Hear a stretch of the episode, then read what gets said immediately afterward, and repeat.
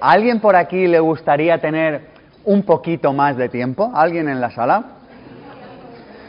Bueno, pues a todos los que habéis levantado la mano, a todos los que habéis levantado la mano os podéis ir porque no tengo nada para vosotros en el resto del rato. Voy a reformular la pregunta. ¿A alguien le gustaría administrar mejor su tiempo? A todos los que habéis levantado la mano estáis en el sitio adecuado. Primera idea clave, no se puede tener más tiempo, no tienes poco tiempo. La primera petición que te tengo que hacer es que te comprometas a no volver a decir nunca, jamás, no tengo tiempo. Ponte la mano en el corazón ahora mismo, va. Dime, Sergio, te prometo que no voy a decir no tengo tiempo. Me he quedado con todas vuestras caras. no, es muy serio este tema. Mirad, el tiempo es la vida. Es decir, cuando tú estás vivo, en realidad lo que tienes es tiempo, a diferencia de cuando estás muerto.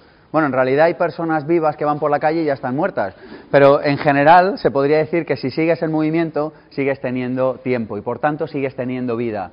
Es muy importante que entendamos que cuando decimos no tengo tiempo, en el fondo lo que estás diciendo es no tengo vida. De modo que salvo que quieras que eso se convierta en una realidad y que tú quieras decir, hola, no quiero tener vida, ¿es el caso de alguien en la sala? No, ¿verdad? No vuelvas a decir no tengo tiempo. Di eso sí aún no sé gestionar bien el tiempo. En realidad el tiempo tampoco se puede gestionar, lo que puedes es gestionar tus prioridades. Y esto nos lleva de cabeza a la segunda idea. No se puede gestionar o administrar bien el tiempo, aunque antes os he hecho un poco el chascarrillo. En realidad lo único que se puede administrar bien son tus prioridades. Cuando las personas dicen, hola, soy Antonio y no tengo tiempo, en realidad, aparte de que queda muy cool decirlo socialmente, ¿a qué queda bien? Va, seamos ¿sí o no? ¿A qué queda que eres el más guay del grupo si llegas y dices, no, es que, es que no tengo tiempo, chicos, es que estoy tan ocupado, tan ocupado, tengo una vida tan interesante, a ti te da tiempo a hacer las cosas, debe ser que tienes una vida mediocre, sin actividad. A que el subtexto es este, ¿sí o no? El que más ocupado está del grupo gana la ¿sabéis? Esto hay reglas no escritas, o sea, una es el primero que grita en una conversación pierde. Esto lo sabemos, ¿no? O sea, estás en una conversación, el primero que habla que sube la voz pierde la conversación. Y esto es lo mismo, en un grupo, el primero que dice, "No, es que no tengo tiempo."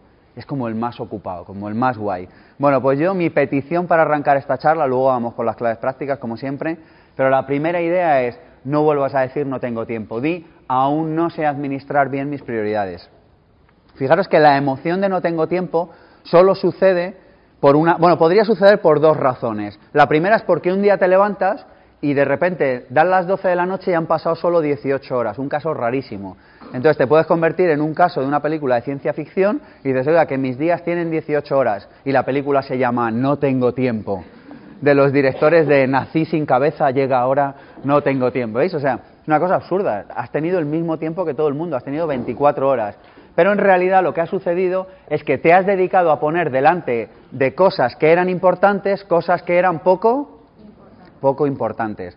Así que está clara esta idea, sí, para arrancar. Es decir, cuando dices o tienes la emoción de no tengo tiempo, lo que está sucediendo en el fondo, insisto en esta idea para que nos quede claro, lo que deberías decir es, hola, no administro bien mis prioridades, me paso el día haciendo fruslerías, me paso el día haciendo cosas poco importantes, me paso el día haciendo chorradas, llega el fin del día y siento que no he hecho lo verdaderamente importante. ¿Está claro esto? Siguiente idea. El tiempo es un recurso, es un recurso que nos regala generosa y abundantemente la vida. ¿Para qué? Para que podamos llevar a cabo nuestra misión en este planeta. Solo podrías tener la sensación de que no tienes tiempo si en lugar de estar cumpliendo con tu misión y con tu propósito en este planeta, estuvieras cumpliendo con la misión y el propósito de otro ser humano, o peor aún, no estuvieras cumpliendo con el propósito y la misión de nadie. Es decir, estuvieras avanzando por la vida sin hacer nada útil y nada provechoso. Y no porque haya que hacer nada útil y provechoso, entendedme que no lo digo desde una óptica de no hay que estar trabajando y haciendo mil cosas. Si tu misión en esta vida es tomar el sol y rascarte la barriga, hazlo. Y si tu misión en la vida es trabajar en el proyecto A, trabaja en el proyecto A. El tiempo solo sentimos que nos falta cuando no estamos utilizando el recurso que la vida nos ha dado para cumplir con nuestro propósito en esta vida. ¿Esta idea se entiende, sí o no?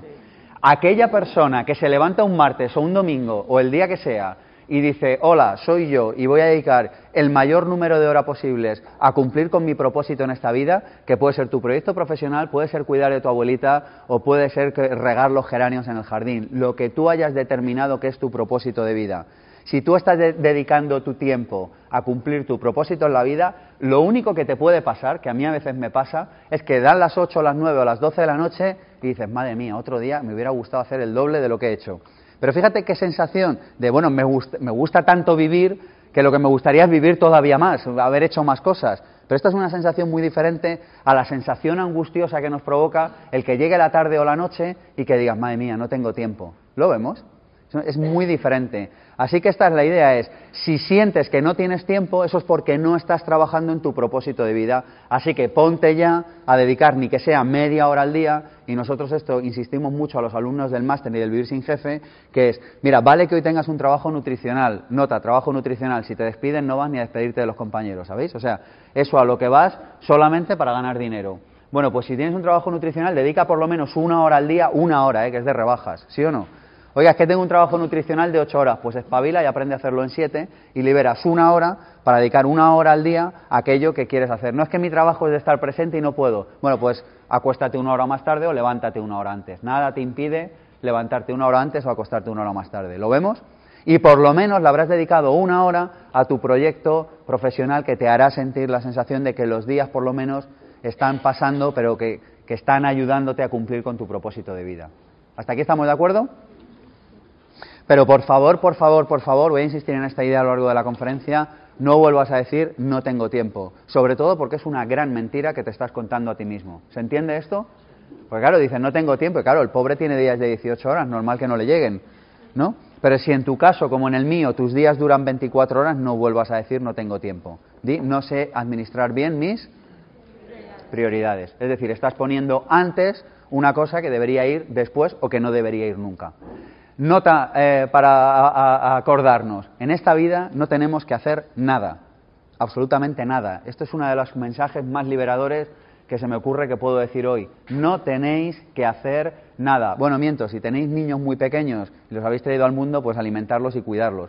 Pero aparte de eso, no hay que hacer nada, no tenemos que hacer nada. Por lo tanto, todo lo que haces todos los días es una elección personal.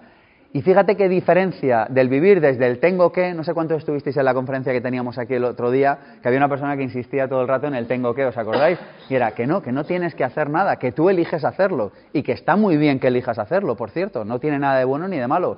Pero no digas tengo que porque no tienes que. Es una elección personal. Y fíjate que desde el momento en el que te quitas el tengo que, empiezas a ser el líder de tu tiempo. Y por tanto te das cuenta que lo que haces en el día es, insisto en esto, administrar prioridades. Bueno, siguiente idea. Eh, si queremos tiempo, tenemos que saber para qué lo queremos. Es decir, que si no tenemos claridad al respecto de nuestro propósito en la vida, de nuestra visión de futuro, de nuestros principios y de nuestros valores, no vas a encontrar tiempo. ¿Se comprende esta idea? Es decir, si tú no tienes claridad, si no sabes para qué quieres el tiempo, en la vida lo vas a encontrar. ¿Se comprende? Es decir, no vas a ser capaz de hacer eh, una buena administración de tus prioridades si no sabes qué va adelante y qué va después. Así que lo primero, cada vez que tengas la emoción de hola, eh, no llego a fin de día, no llego a fin de mes, se me van los años, no tengo tiempo, la idea de fondo es no tengo clara cuál es mi visión en la vida, cuáles son mis principios, cuáles son mis valores y cuál es mi propósito de vida. Y esto os lo prometo que no falla. Yo conozco a muchísima gente, afortunadamente, y estoy muy agradecido a la vida por ello a lo largo del año y con muchos de ellos tengo la suerte de, trabajar más cercanamente. Y es muy difícil encontrar a una persona que teniendo claro sus prioridades en la vida y teniendo claro sus valores y teniendo claro su propósito, diga que no tengo tiempo. Podrá tener la emoción de me gusta tanto esto de vivir que sé que me haré viejo y me moriré si no me pilla un trolebús antes. Pero quiero decir, pero esa sensación es muy diferente a la de no tengo tiempo. ¿Lo vemos esto? Bueno, siguiente idea. No vuelvas a emplear no tengo tiempo como excusa. Es la excusa socialmente más aceptada para quedar bien. Y yo te tengo que pedir, si no quieres ir a un sitio, di que no quieres ir, que te aburre profundamente estar con esas personas, o que el plan te parece un rollo, o que prefieres quedarte en el Parque del Retiro contemplando el cielo, que por cierto huele muy bien estos días, en esta primavera que ya ha estallado, ¿verdad? ¿Habéis visto qué bonito está el campo y la primavera? Bueno, pues dile, oye, me parece mucho más interesante ir a mirar el Parque del Retiro y a oler las flores que ir a ese plan que me propones. o quédate en silencio. Pero no vuelvas a decir no tengo tiempo como excusa. ¿Tengo vuestro compromiso de esto? Porque al decir no tengo tiempo te estás engañando a ti mismo. Y al engañarte a ti mismo estás generando una emoción, insisto que es la emoción de no tengo vida. Es decir, que tú para zafarte, para escaparte, hola, haces no sé qué, y para, como para escurrir el bulto, dices no tengo tiempo. Pero tu cerebro no se, o sea, no se da cuenta que es para zafarse. Tu cerebro se lo cree y dice, uy, no tengo tiempo, o sea que no tengo vida. Y entonces te empiezas como a encoger, a hacerte chiquitito, a tener una sensación de angustia, de agobio. No lo vemos. Tú fíjate qué diferencia levantarte por la mañana y decir, tengo todo el tiempo del mundo. A que la energía con la que uno afronta el día es diferente. En realidad no tienes todo el tiempo del mundo, pero tienes todo el tiempo, por lo menos para el día de hoy, administrar bien tus prioridades para coger la agenda, luego vamos a ver, ahora estamos con ideas generales y luego vemos cómo bajar esto a tierra, ¿vale? Pero para coger tu agenda y decir qué es importante para mí hoy. Vas, te lo agendas y todos están amigos. Y si haces esto cada día de tu vida, al final de tu vida habrás tenido una sensación de una vida cumplida y de una vida con propósito. Mientras que si la mayoría de los días los pasas permitiendo que otros elijan tus prioridades, lo que va a pasar es que va a llegar un momento de tu vida en el que vas a decir, se me está yendo la vida por delante y no me estoy enterando que esto es lo que le pasa a la mayoría de las personas en torno aproximadamente a los 40 años. Si eres afortunado te pasa antes, si eres muy afortunado te pasa con 20 y pico, y si eres eh, muy desafortunado, pues te pasa con muchísimos más. Pero en algún momento de tu vida te vas a sentar, o por lo menos vas a tener esa emoción de decir, estoy verdaderamente utilizando el recurso que la vida tan generosa y amorosamente me ha dado, que es un recurso que se llama tiempo, que insisto, es un recurso que sirve para cumplir con tu propósito en esta vida. ¿Lo vemos? Bueno, más cositas.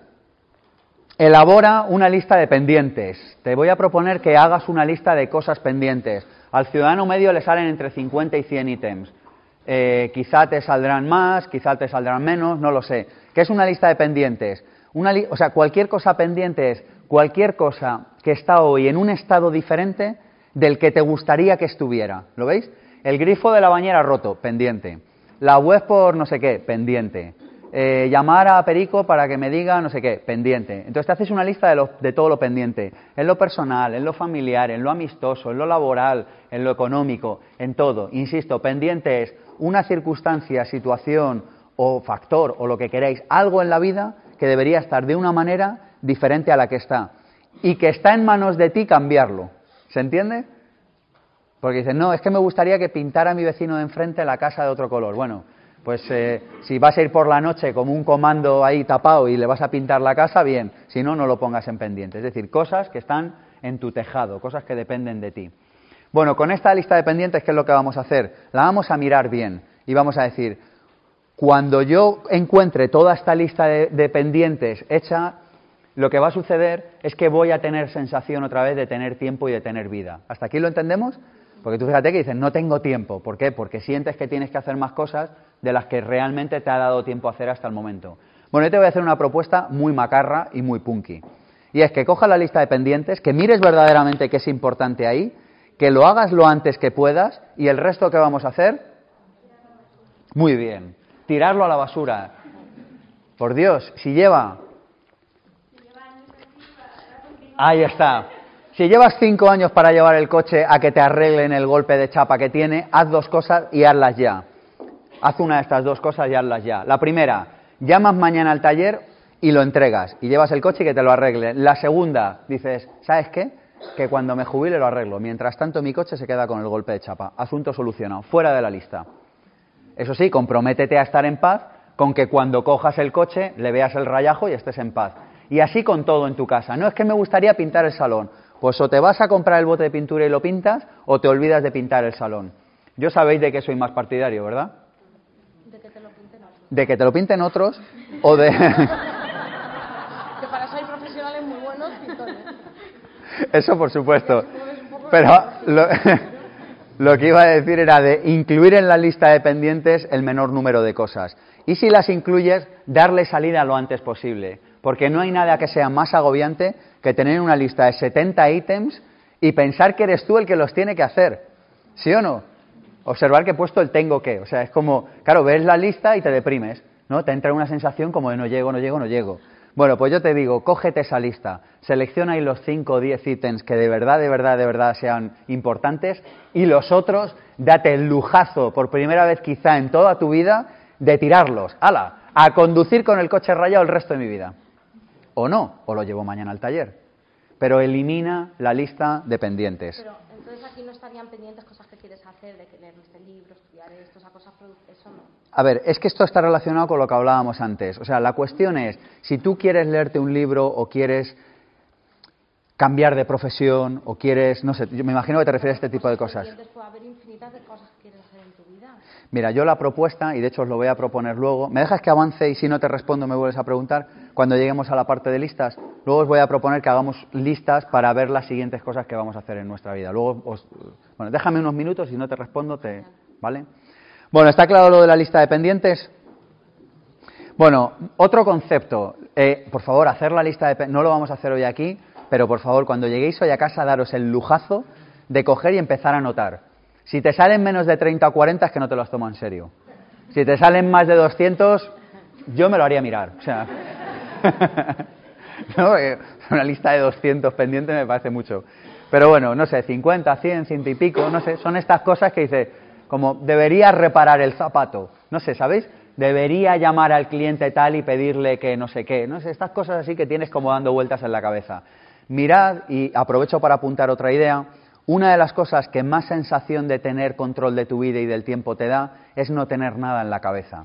Llevarlo todo a listas, que luego voy con eso. Llevarlo todo a listas, porque cuando lo tienes todo en listas o lo tienes todo agendado lo tienes todo en tus prioridades, tú vas con la cabeza tranquila. Es decir, vas por la calle, tú antes de salir de casa miras la agenda y dices, yo hoy tengo este evento a las 7. Pero ya sabe, yo ya sé que hoy no tengo nada más que si me despisto se me va a caer el mundo encima. ¿Me estoy explicando? Uno de los problemas que tenemos cuando sentimos que no tenemos tiempo, en realidad es una sensación de desorden, porque hay muchas cosas que hacer y tú no sabes si hoy te va a estallar una de ellas. ¿Me he explicado en esto? Vale, seguimos. Siguiente concepto, ladrones de tiempo. ¿Qué es ladrón de tiempo? Es algo que te quita mucho y te da poco. Y atención, el problema que tenemos es que nos flipan los ladrones de tiempo. Nos encantan porque nos mantienen ocupados y nos mantienen ocupados en tonterías, en lugar de estar ocupados en nuestro trabajo de verdad en la vida, que insisto, es cumplir con tu propósito y poco más. Pero qué bonito es un ladrón de tiempo. Entonces, claro, uno llega por la mañana y dice, ¿hoy qué haré? ¿Me dedicaré a lo que verdaderamente va a transformar mi vida o me dedicaré a mover papeles por la oficina? Opción B siempre, ¿eh? porque esto no, acordaros, ¿eh? Opción B y dentro de 15 años revisamos. ¿eh? ¿Lo veis? Un ladrón de tiempo es algo que te pide mucho y que te da poco. ¿Qué hacemos con los ladrones de tiempo? Primero identificarlos. ¿Dónde están los ladrones de tiempo? Suelen estar en tareas rutinarias. Suelen estar en tareas rutinarias. Las tareas rutinarias es el mayor aniquilador de propósitos de vida posible. ¿Por qué? Porque tú te abres el, día y empiezas, vamos a chequear el email. Luego veremos. Si queréis hacer algo útil con vuestra vida, no chequeéis el email a primera hora de la mañana. Avisaos que dais y luego entramos en esa idea. Hola, yo es que lo primero que hago al llegar a la oficina es chequear el email. Ya sé que no te va bien, o sea, bueno, irás tirando, pero lo que es bien, bien, no te va. Esto ya lo sé de antemano. ¿Se comprende? Luego lo explico, ¿eh? Pero quiero decir, las tareas rutinarias, no, yo es que todos los días eh, miro el correo y luego friego los cacharros y luego no sé qué.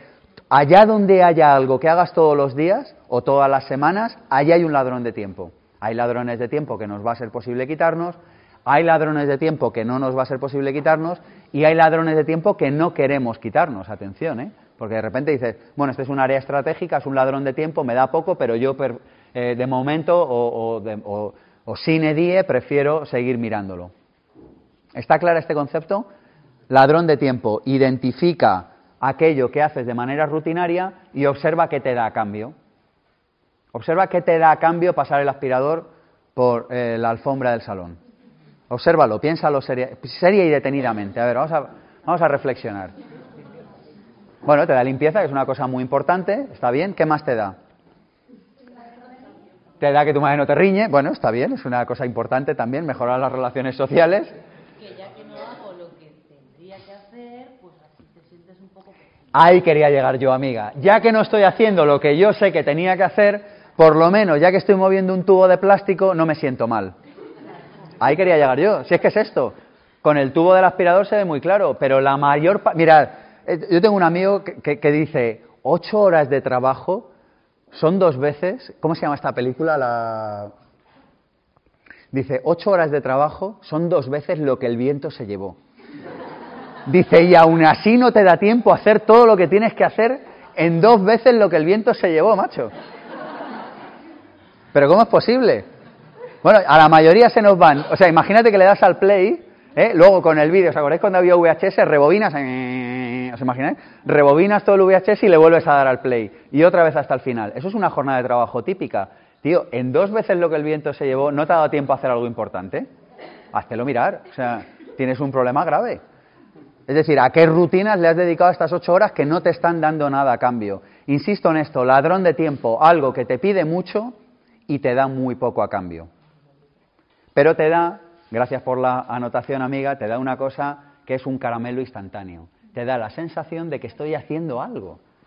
Como si tuviéramos que estar haciendo algo. Como si tuviéramos que estar constantemente haciendo algo. Lo que es que como nos sentimos culpables cuando nos sentamos a ver atardecer, pues entonces decimos, no, atardecer no, pasar el aspirador. Bueno, que está muy bien lo del aspirador, entendedme, que yo también tengo la casa limpia, pero... Porque alguno me ha mirado como habrá que ver la cuchiquera en la que... Que no, os habéis colado. Creo, pero además, mirad otra cosa, y esta es otra idea de, gestión, eh, bueno, de, nuestras prioridades, y es que tener limpio tu hogar, tener limpia tu oficina y tener ordenado tu vida física y tu vida electrónica te ahorra infinidad de horas al año infinidad de horas al año. Es decir, cada ítem que entre en tu eh, hogar, en tu despacho, en tu vida, llévalo a una, a una, bandeja de entrada donde luego lo vayas a organizar, pero no lo dejes por ahí perdido. No sé si esto se entiende. Yo, por ejemplo, todos los tickets, todas las facturas van a un sobre que es una bandeja de entrada y una vez al mes se pone orden en todo eso. Pero no permito ni que se vaya atrasando ni que me robe tiempo en el día a día. Es un día al mes de revisión de todo eso. Y así con todo, o sea, que, permitas que esté todo ordenado, permitirte que esté todo ordenado te permite ahorrar mucho tiempo. Bueno, siguiente pregunta para eh, disfrutar de la sensación de tener más tiempo. Todos los que estáis en esta sala, todos y cada uno de vosotros y de vosotras, todos y todas, sí, sí, tú también, todos, podéis hacer vuestro trabajo en un 20% menos de tiempo en un escenario pesimista. En un escenario optimista te diría que un 30 o un 40%, y quizás hasta más. Todos los que estáis en esta sala, a lo que le estás dedicando 10 horas, le podrías estar dedicando 8 desde mañana. Si te lo propusieras de verdad. Así que ahora vamos a pensar cómo vamos a hacer lo mismo en menos tiempo. Mirad, hay un principio que necesitamos entender y es que una tarea se expande en el tiempo hasta el tiempo que tú le has preasignado para su ejecución. Entonces yo lo que te voy a pedir es que tú de repente seas muy radical y digas, tengo que hacer todo en la mitad de tiempo. Ya está. En algunas cosas llegarás a la mitad, en otras al 30, en otras al 40 y en otras al 10% menos. Pero si tú te propones algo tan radical como, si yo esta tarea, sobre todo las rutinarias, ¿eh? si yo esta tarea me la hago en una hora, me las tengo que apañar para hacer en media hora. No sé, imagínate que tienes un agente secreto que te está apuntando con una pistola y que si no acabas dispara. No sé, haz lo que quieras. Queda con alguien. Queda con alguien, o sea, empieza una tarea y di, tengo que acabar. Si antes la hacían dos horas, póntela en una hora y media. Dentro de una hora y media queda con alguien. Y concéntrate. Uno de los principales problemas que tenemos en este mundo es la falta de concentración. Nos estamos haciendo idiotas como consecuencia de mirar el teléfono. El otro día lo leía en una media de 220 veces al día. ¿Cómo se puede tener un pensamiento medio coherente mirando el teléfono 220 veces al día? No te hablo si tienes abierta ya la alerta de los emails, la alerta del Facebook, la alerta del Twitter y la alerta del chirimpún. Es decir, elimina distracciones de tu vida y concéntrate en la tarea que haces. De esta manera, lo que antes hacías en 10 horas, todos los que estáis en esta sala podéis empezar a hacerla en 8 horas ya, y muchos, y depende de la tarea, en mucho menos tiempo. ¿Se comprende esta idea? Si tú ahorras un 20%, si tú ahorras un 20%, en promedio, al cabo de la semana, suponiendo que trabajes, vamos a decir, unas 30 horas, estás ahorrándote 3 horas. 3 horas que puedes dedicar o a dedicar a un proyecto importante si quieres seguir trabajando, o a mirar el atardecer, o a irte con tus hijos o con tu mejor amigo a dar un paseo, o a hacer deporte, o a hacer otro tipo de cosas. ¿Y todo por qué? Solo porque un día tuviste la suerte de venir a esta conferencia, ¿verdad? Es un día que va a marcar tu vida y tú aquí como si nada, o sea, sentado ahí como... ¿Te acuerdas de aquel día que cambió tu vida y tú, sí, sí, estaba en una conferencia? Podía. En serio, hazlo en un 20%, 30% menos. ¿Está clara esta idea? Así que mañana, cuando empieces a trabajar, elimina distracciones, que es lo que nos hace ser mucho más lentos en nuestro trabajo. Interrupciones y distracciones, ahora lo vemos, y concéntrate en una sola tarea. ¿Seguimos? Sí. Claro, es que yo estoy asumiendo, es muy buena pregunta. Yo tengo un seminario que se llama Vivir sin jefe, donde te enseñamos a llevar una vida en la que si uno es más eficiente, gana más y tiene más tiempo. Para mí el modo de funcionar del siglo XX en el que las personas cobran solo por tiempo me parece un, me parece un anacronismo. Es como ir a Barcelona en carreta de caballos. Tú vas en el AVE y hay un tío allí con la carreta. ¿No? Entonces es como una cosa que no, no, pega con nuestro tiempo. Yo intentaría hablar con mi jefe, si fuera tu caso, e intentaría pasarme a trabajar por objetivos, lo antes posible. Pues entonces tienes una... Pues bueno, de país depende. Hay muchos ya, en nuestra empresa se trabaja por objetivos. O sea, quiero decir, en muchísimos sitios ya no se está trabajando por horario. Mándame una cosa mejor que es una propuesta de aportación de valor.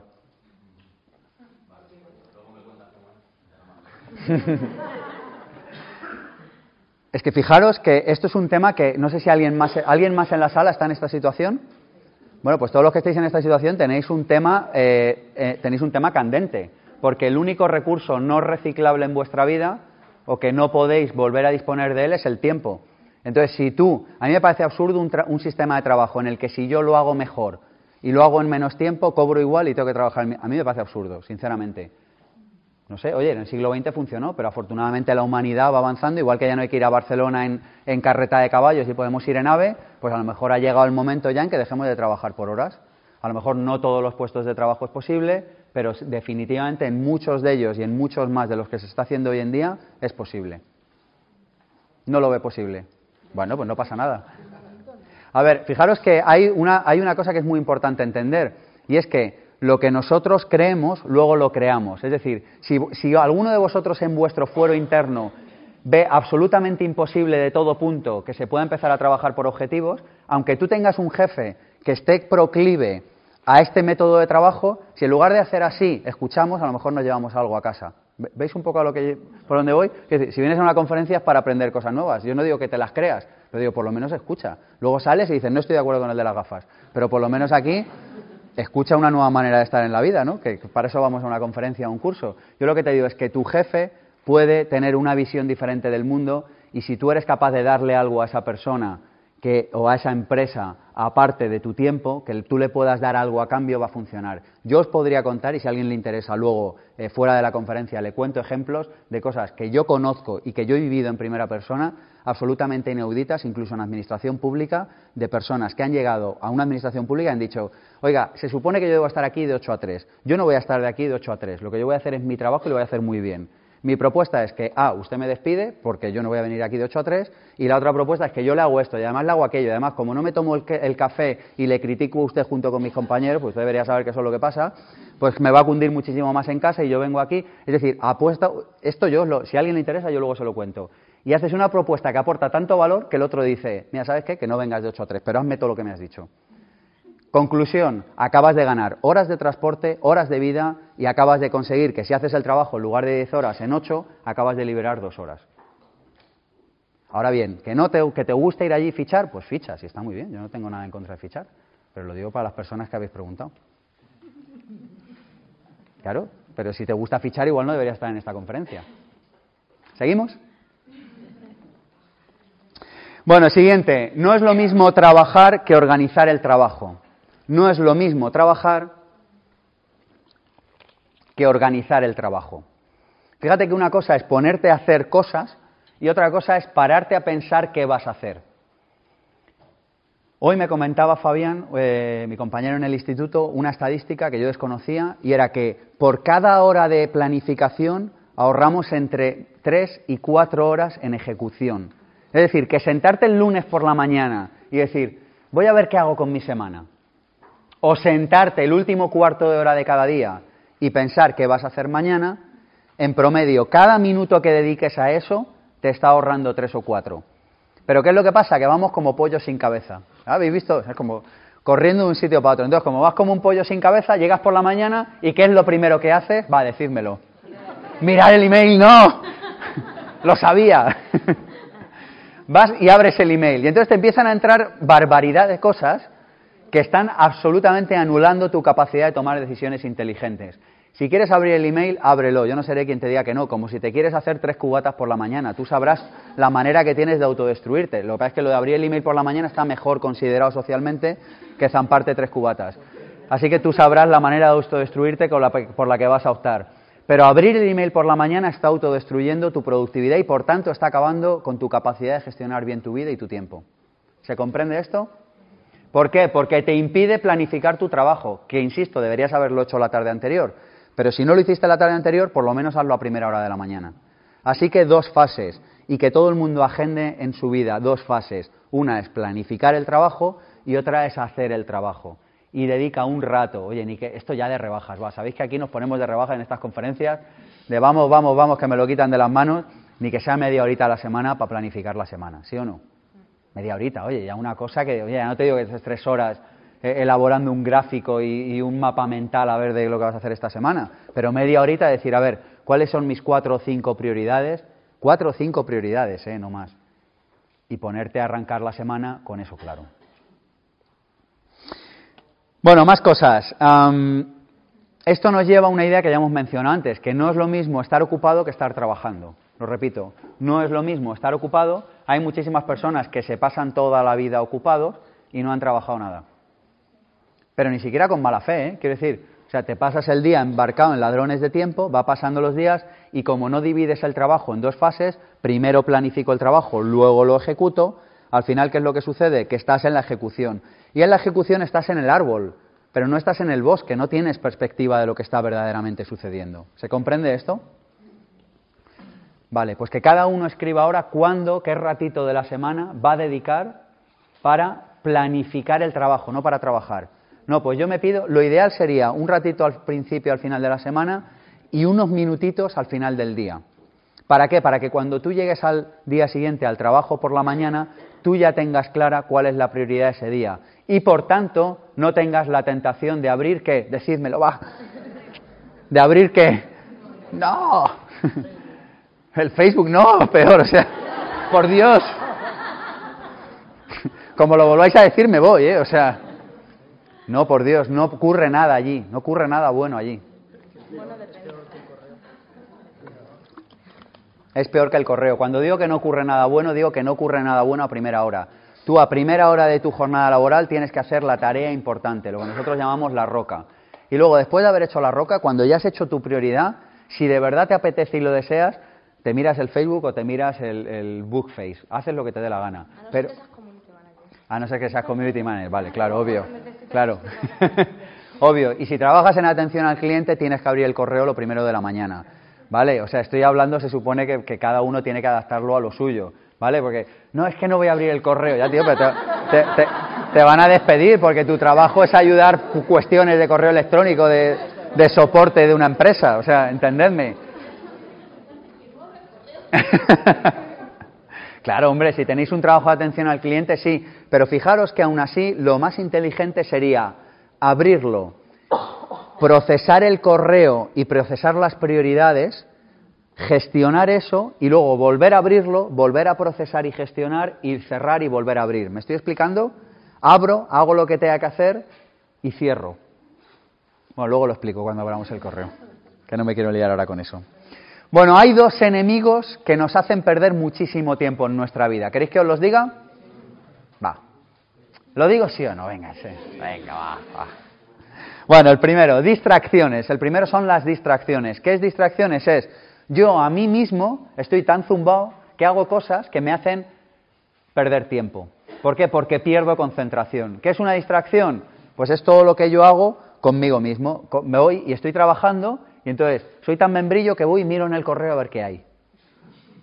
Ser sinceros, ¿cuánto hacéis, hacéis esto? ¿Por qué no me creo que no todo el mundo lo hace? Tenemos tendencia a hacer esto. Una distracción es algo que tú haces para distraerte a ti mismo. Te levantas a por un vaso de agua. pero ¿qué estás en medio del Sáhara? ¿Te vas a deshidratar? No puedes aguantar media hora. O sea, si supieras lo que te cuesta levantarte a por un vaso de agua, es decir, te está despistando de tu tarea, está perdiendo la concentración. Cuando vuelves no sabes si has apagado la luz de la cocina, tienes que volver a ir. Luego te tienes que llevar el vaso del despacho otra vez a la cocina. ¿No lo ves? O sea, distráete lo menos posible. ¿Cómo te distraes menos? Estando a solas. Hazte ratos a solas o hazte ratos con una cosa que llamamos el semáforo. ¿Y qué es el semáforo? Es, pongo una cartulina en la mesa que la tengo por un lado roja y por otro lado verde. Y entonces cuando estoy en rojo es, tío, no me interrumpas. Para todos los que trabajéis con personas alrededor. O ponte cascos. Y hay un código en la, eh, o sea, inventaros el código que queréis en vuestro lugar de trabajo. Pero la idea es o una cartulina, unos cascos o lo que sea, y ese código es, hombre, no lo puedes hacer todo el rato, pero quiero decir que por lo menos digas, mira, entre las 9 y las 11 o entre la 1 y las 7, no sé, lo que tú quieras, un rato al día, cuando tengo el semáforo, los cascos o la puerta de mi despacho cerrada o lo que sea, pero que haya un código que todo el mundo conozca. En ese rato no podemos, eh, bueno, pues eso, molestarnos los unos a los otros. Nos cuesta muchísimo tiempo arrancar una tarea, una tarea cuando te distraen. Por tanto, enamórate del teléfono en silencio. Yo hace dos años descubrí una teclita en el teléfono, no la conocía hasta entonces, igual estaba allí antes, yo creo que surgió de manera espontánea, pues yo no la usaba, así que no sé si existía. Entonces de repente un día vi una tecla y le daba así y era silencio. Igual vuestro teléfono también la tiene, ¿sabéis? No sé, mirarlo, ¿eh? yo creo que es un avance tecnológico que ya... Entonces lo pones en silencio, lo dejas boca abajo, ¿eh? porque si no suena, ¿y qué, qué hacemos? ¿Eh? Que ya no vamos conociendo, ¿qué hacemos? Lo miramos. Bueno, pues lo dejas boca abajo con la tecla en silencio. ¿Y qué te va a evitar eso? Te va a evitar distraerte en mirar el móvil. Solo esto te va a ahorrar horas y horas y horas y horas de trabajo al año. Porque cada vez que nos distraemos nos cuesta muchísimos minutos volver a coger el hilo. Entonces, la propuesta es no te distraigas cuando hagas un bloque de trabajo, y júntate todas las cosas de distracciones a la vez. Es decir, todo lo que sea pelotear con el correo electrónico, con las redes sociales, las llamadas, los no sé qué, el hablar con clientes, proveedores, no sé, todo eso, júntatelo, hazlo en un solo bloque. Entonces es tu bloque de la distracción, digamos. Pero el bloque de la no distracción, júntatelo en otro periodo de la mañana o de la tarde o de la noche o de cuando sea que tú trabajes. Y declárate, por lo menos, por lo menos, una hora al día o dos horas si puedes, pero declárate dos horas al día sin distracciones. Solo esto va a llevar tu vida a un lugar mucho mejor. ¿Por qué? Porque vas a sacar trabajo de mayor calidad en menos tiempo y por tanto tu vida profesional va a avanzar mucho más deprisa y además vas a gozar de más tiempo. Y se va a producir ese milagro que es que cuando ves a ciertas personas dices, yo no sé cómo lo hacen. ¿Os ha pasado esto? dice, yo no sé dónde saca el tiempo. No, no, es que, es que la pregunta está más formulada, no es de dónde saca el tiempo, es qué hábitos tiene para que en su tiempo le dé encuentre la manera de hacer muchas más cosas de las que tú haces con tu tiempo.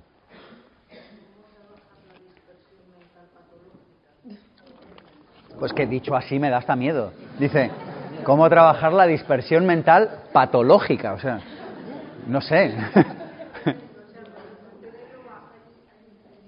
A ver, el cerebro de todos, mira, dicen los budistas que nuestro, que nuestro cerebro es como un mono saltarín que va de rama en rama. O sea, tu cerebro y el mío y el de todos va de rama en rama, o sea, está todo el rato saltando. La idea es generar un ambiente de trabajo, un lugar de trabajo o un, entorno donde las distracciones se cancelen ¿Cómo o, se, eliminen. ¿Por qué? Porque entonces ya solo te queda tu mente. El problema de tu mente es que si te suena una entrada de correo, ¿tenéis automatizado que vaya entrando el correo según llega? Bueno, los que lo tengáis, haceros un enorme favor y luego mm, me lo podéis agradecer si queréis, no pasa nada de verdad lo vais a notar. Quitar la entrada automática de correo. El correo tú eliges cuando lo miras. Tú dices, ahora voy a mirar el correo. Voy a procesar, sería la palabra. Luego os explico la diferencia entre procesar y. Pero bueno, ahora voy al correo electrónico a ver qué hay allí. Pero si no, lo que hacemos es que nos estamos distrayendo. Pero cuantas más cosas haya que te distraigan a tu alrededor, descuelga el teléfono fijo o, o sácalo de la clavija. ¿Sabéis qué se puede hacer y que no vas a la cárcel? Hay rumores por ahí sociales que dicen que si desconectas el teléfono fijo de la clavija, eh, automáticamente te detienen y te encarcelan. Es mentira, yo lo hago y aquí estoy, no me han detenido todavía. ¿No lo veis? Es que hay veces que no nos planteamos cosas porque se salen de lo que hemos pensado hasta el momento. Pero yo para qué quiero que me distraigan? Que no te distraigan, saca el teléfono, tú eliges cuando te quieres distraer. Entonces, cuando te quieras distraer, enciendes el móvil, enciendes el teléfono, enciendes el correo y procesas toda esa información. pero el resto del tiempo te aíslas y te generas una pequeña burbuja. Lo de tu mente, pues habrá que verlo. ¿Qué hacemos con ello? Pero por lo menos cancelamos todas las distracciones externas. ¿Vale?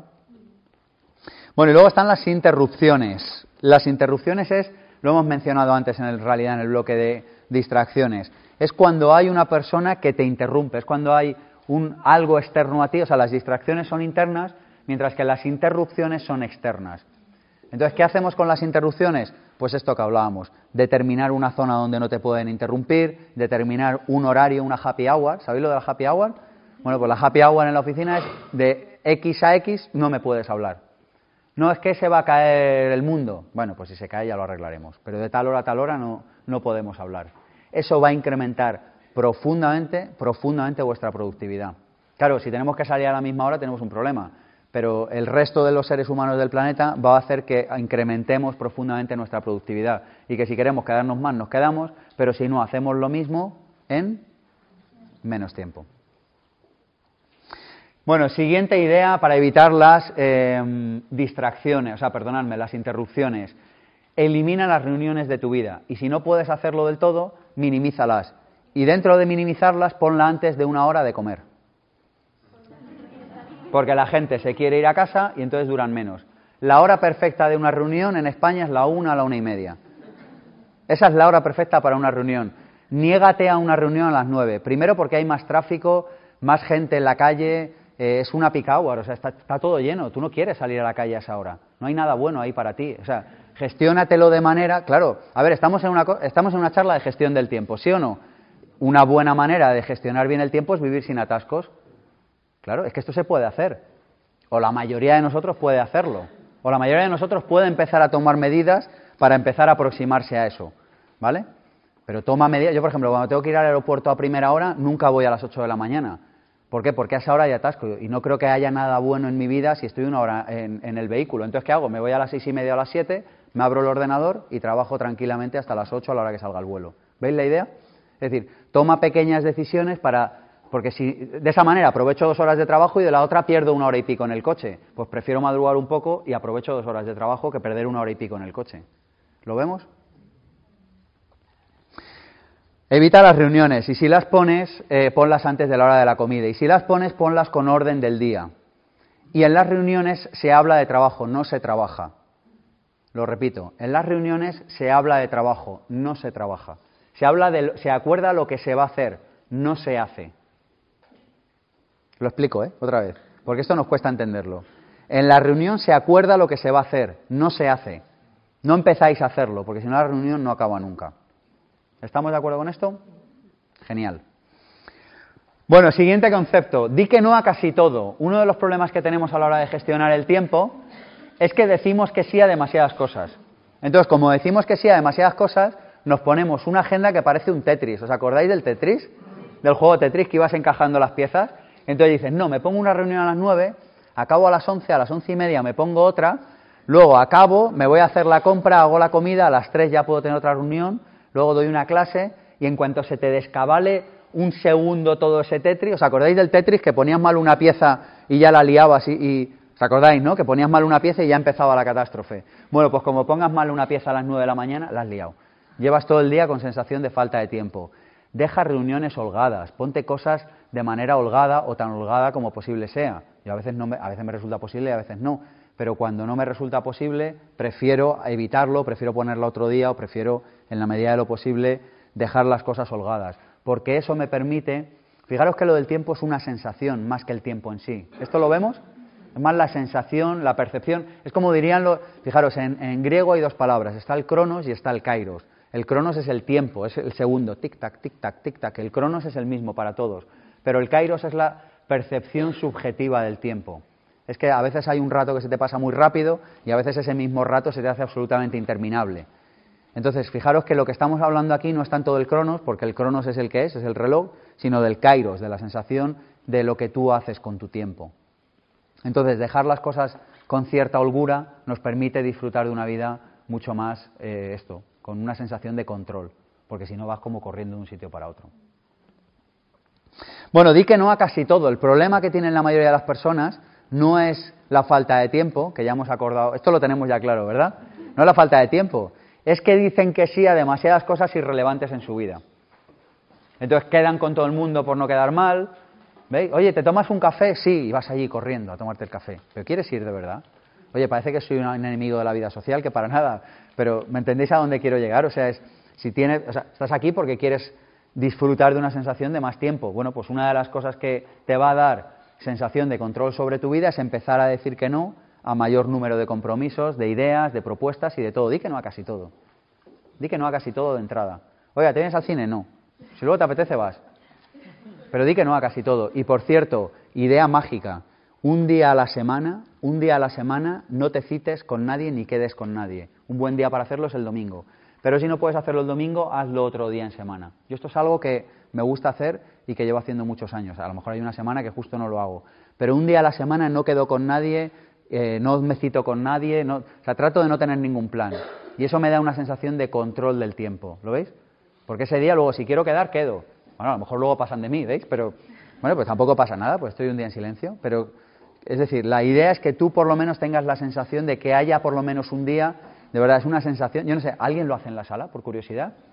¿A qué es una sensación maravillosa el, un día a la semana levantarte y tener la agenda en blanco y decir, disfruto de la absoluta libertad de hoy, siempre disfrutamos de la absoluta libertad, ¿eh? pero disfruto de la absoluta libertad de ahora inventarme mis próximas 24 horas. Esa sensación es absolutamente gloriosa.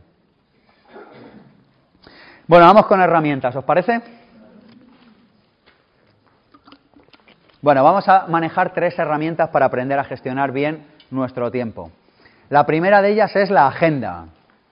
La agenda. La agenda es un dispositivo de papel o móvil en el que tú incluyes varias cosas, las citas, los deadlines y los recordatorios. Lo explico. No incluyes nada más. ¿eh? Una agenda solo te marca las citas, es decir, he quedado a las seis y media con no sé quién, eh, tengo que estar de cuatro a ocho en tal sitio porque he elegido estar, lo que sea. Marcas las citas, marcas los deadlines. Un deadline es, pues es una línea de muerte, es una, una fecha en la que si no ha pasado algo, va a pasar algo muy grave. ¿Veis? Te marcan las, fechas límite. Este día tengo que tener preparada la conferencia de todo lo que sé. Yo ayer, por ejemplo, tenía un deadline que era, tengo un deadline de, de preparar la conferencia de todo lo que sé para gestionar bien el tiempo. Entonces ayer tenía un deadline, ¿veis? Si ayer no lo hubiera gestionado, tenía un deadline que me marca y me dice, si no lo has hecho hoy, hoy es un deadline, hoy es tu último día, es tu última ocasión para hacerlo o pasará algo grave. Entonces marcas las citas, marcas los deadlines y marcas los recordatorios. ¿Qué es un recordatorio?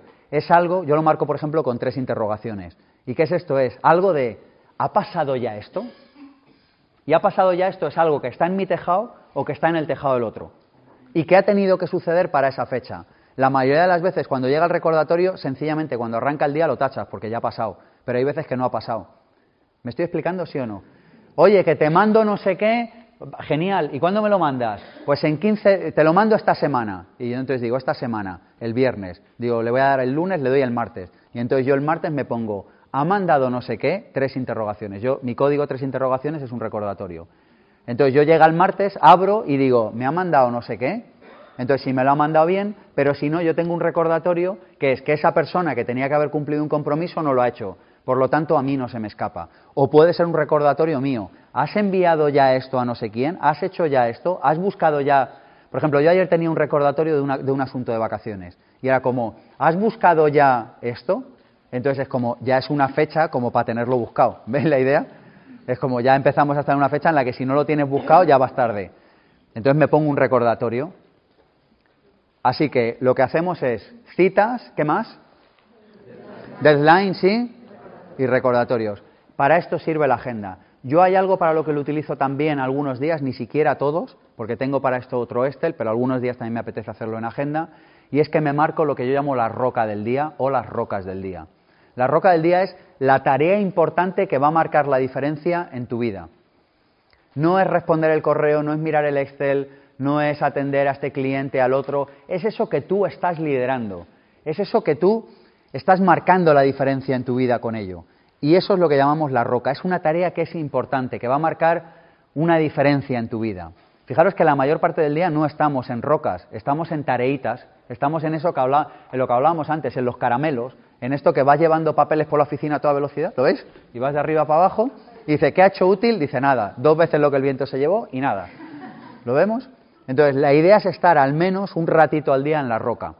Y yo la roca a veces sí me la agendo. Me digo, mi roca de mañana y me gusta como verlo. Aparte de las citas, los recordatorios y los deadlines, me gusta marcarme la roca. Entonces me levanto y digo, mi roca de hoy es esta. Y puede pasar lo que pase, pero yo mi roca de hoy la hago. Y los días que uno hace roca, a que se va a la cama con la sensación del deber cumplido. Es así. Pero fijaros que un día es una fotocopia de tu vida en pequeño. Si tú en un día te llevas tu roca hecha a casa y te vas a dormir como bien, como a gusto, si tú en tu vida has cumplido con tu misión y con tu propósito, te irás de esta vida de la misma manera, bien y a gusto. ¿Se comprende esta idea?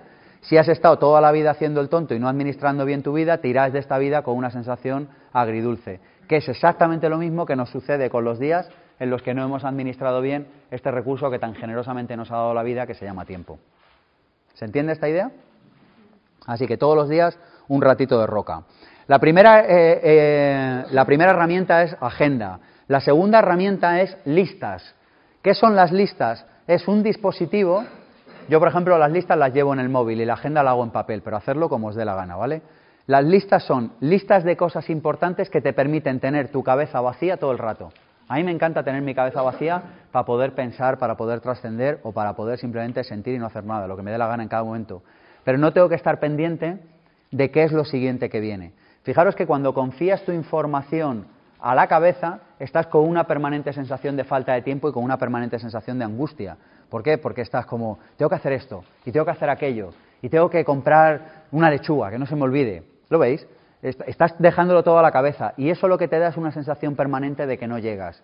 El kairos, que hablábamos antes, la sensación de kairos es la sensación de que no llego, de que no cumplo, de que, de que se me va a escapar algo importante, de que algo me va a estallar en las narices y no voy a ser capaz de darme cuenta. ¿Cómo evito esto? Con listas. ¿Y qué son las listas? Abriroslas de todo tipo. Por ejemplo, lista de películas importantes. Entonces alguien te da una, película y tú vas y la apuntas. Lista de la compra. Te das cuenta, abres la nevera y dices, no hay lechuga. Entonces, ¿lo confías a tu memoria? No. Abres el móvil y pones lechuga en la lista de la compra. Entonces, cuando vas a hacer la compra, abres la lista y ya está, no tienes ni que pensar, lo apuntas ahí. ¿Me estoy explicando? Lista de cosas que haré cuando vaya a Valencia, Barcelona, Sevilla de vacaciones y lo apuntas. Lista de cosas que haré cuando me, por ejemplo, yo una que llevo siempre y la llevo muy a rajatabla es lista del próximo libro.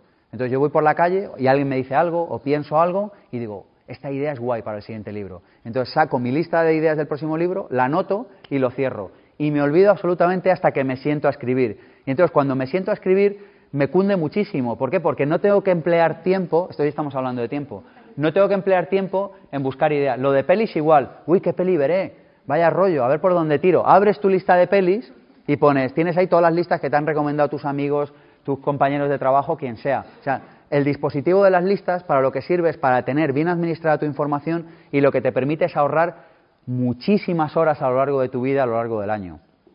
¿Se comprende este esta idea, este, esta manera de funcionar, sí o no? Entonces, cuando tú tienes las listas bien organizadas y tienes el número adecuado de listas, cuidado, si tienes 70 listas, no te vas a acordar ni de las que tienes y si tienes dos, tienes pocas. ¿Se comprende esta idea?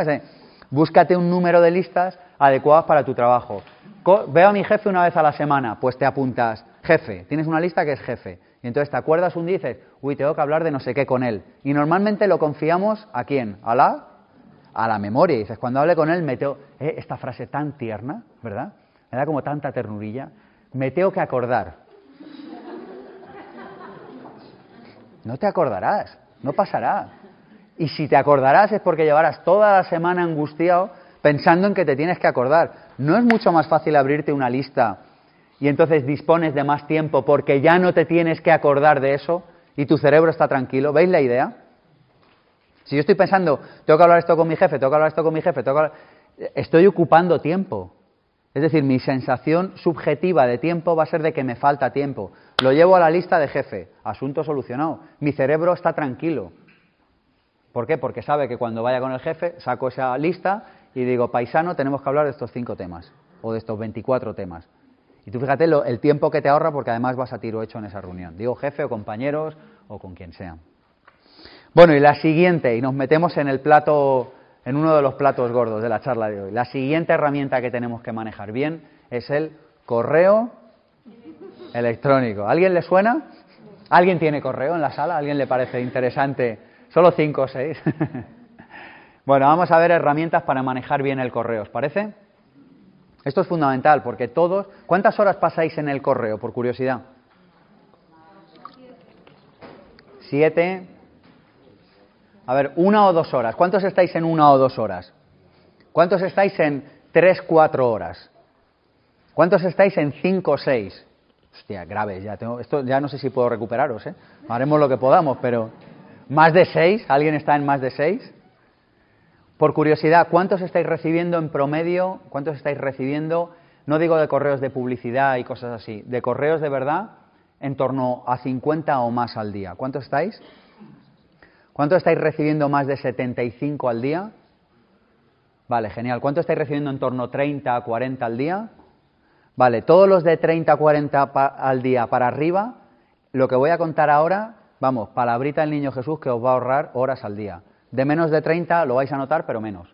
Pero los que estáis gestionando 25 o 30 en adelante, esto es una herramienta imprescindible. Yo os puedo decir que a mí aplicarla me ha ayudado a estar, pero muchísimo más tiempo libre al día.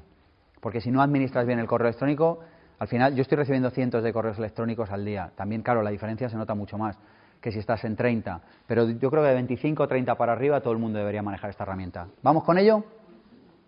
¿Sí o no? Venga, va. Bueno, primera diferenciación. Vamos a diferenciar entre dos ideas. La primera es procesar el correo y la otra es responder el correo. Una cosa es procesar el correo y otra cosa es responder el correo. Y no diferenciar entre procesar y responder el correo te está costando horas a la semana si eres de los de 30 o más correos electrónicos al día. ¿Lo explico?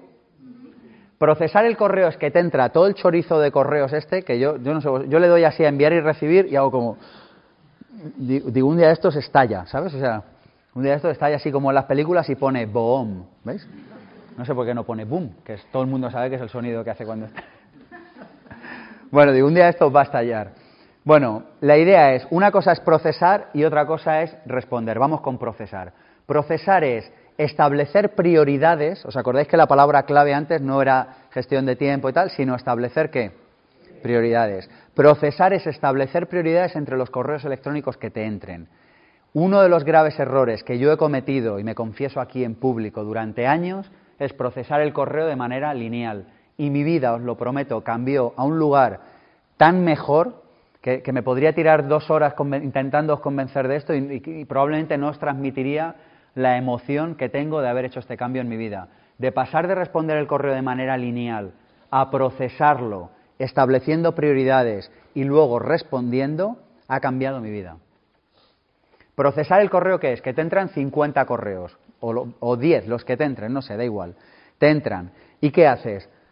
Coges un correo electrónico, lo miras, lo lees en diagonal pero no lo lees y lo analizas y piensas qué vas a hacer con él y nada. Te olvidas de todo esto. Tú lo coges, le das una lectura muy rápida en diagonal y lo mandas a una carpeta que tú ya tienes previamente. O sea, lo que vamos a trabajar, si no os lo pintaba, vamos a trabajar con dos sistemas de carpetas, ¿vale? Entonces, en unas carpetas vamos a tener las carpetas de procesamiento y en otras las de almacenaje. Rebobino. A ti te entran a la bandeja de entrada. Hasta aquí todo el mundo está bien, ¿verdad? ¿Sí? Te entran a la bandeja de entrada y te entran los 50 correos. Luego tú tienes una serie de carpetas de procesamiento. Y luego tienes unas carpetas de almacenaje. Almacenaje ya es para, per secula seculorum, ya para siempre, no vas a volver a mirar ahí. Entonces a ti te entran los correos a la bandeja de entrada.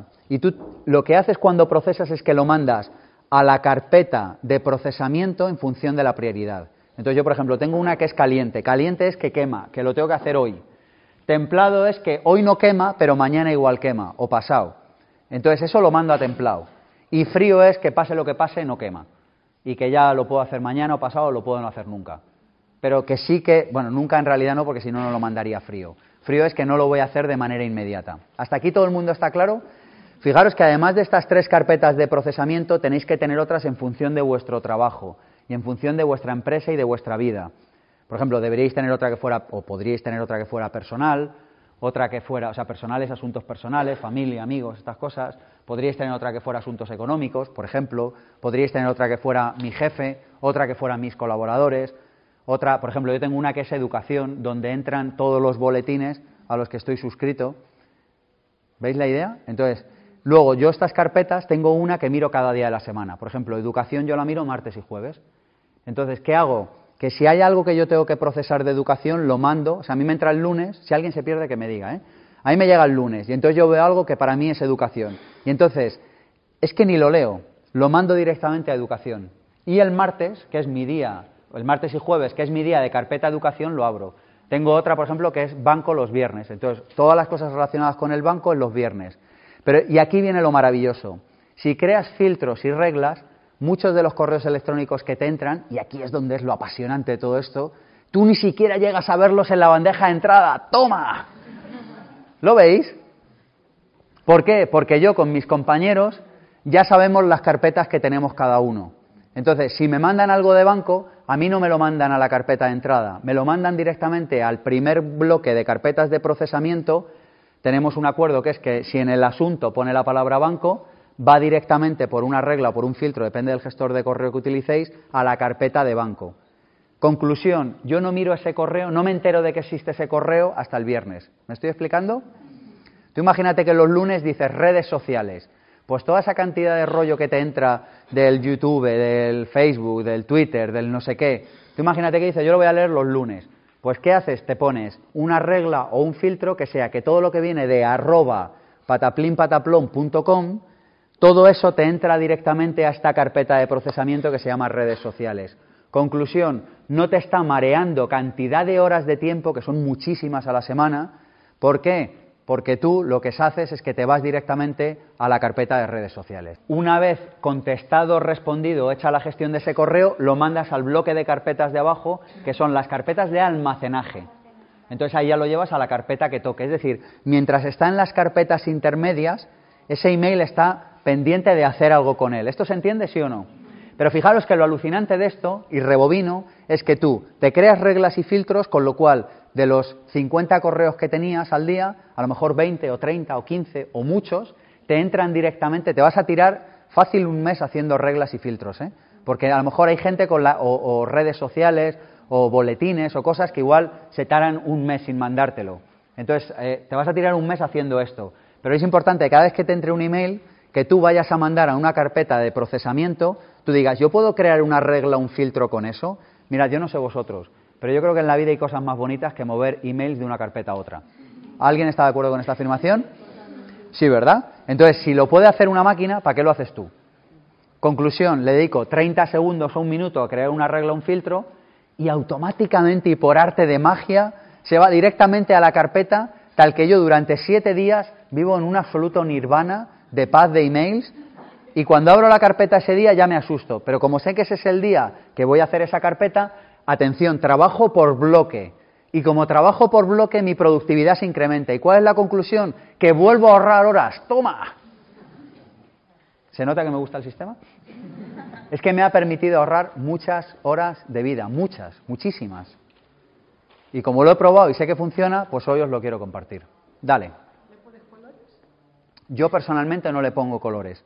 Yo personalmente, pero le podéis poner colores, podéis ponerlo como os dé la gana. Yo, por ejemplo, en las carpetas de procesamiento pongo en mayúsculas el nombre de la carpeta y en una letra minúscula el día de la semana que se abre. O sea, imagínate, educación, pongo educación en mayúscula, espacio, M minúscula, espacio, J. Entonces yo sé que esa carpeta solo la puedo abrir, yo tengo un pacto conmigo mismo, que no la puedo abrir más que martes y jueves. ¿Por qué? Porque mi vocecita me dirá, ¿y si hay algo importante que se te ha colado ahí? Digo, pues si hay algo importante me voy a la ruina y vivo debajo de un puente. Pero no la voy a abrir, salvo que sea martes y jueves. No lo vemos porque al final son, claro, es que despreciamos el valor de las pequeñas acciones que repetidas en el tiempo o nos dan mucho o nos quitan mucho. Bueno, pues lo alucinante de esto es que no leer el correo de manera lineal lo que te permite es que tú abres el correo por la mañana, procesas y mandas a toda velocidad todo lo que no ha entrado ya solo a la carpeta. ¿Me seguís? Entonces, en nada, en 10, 15 minutos lo tienes procesado.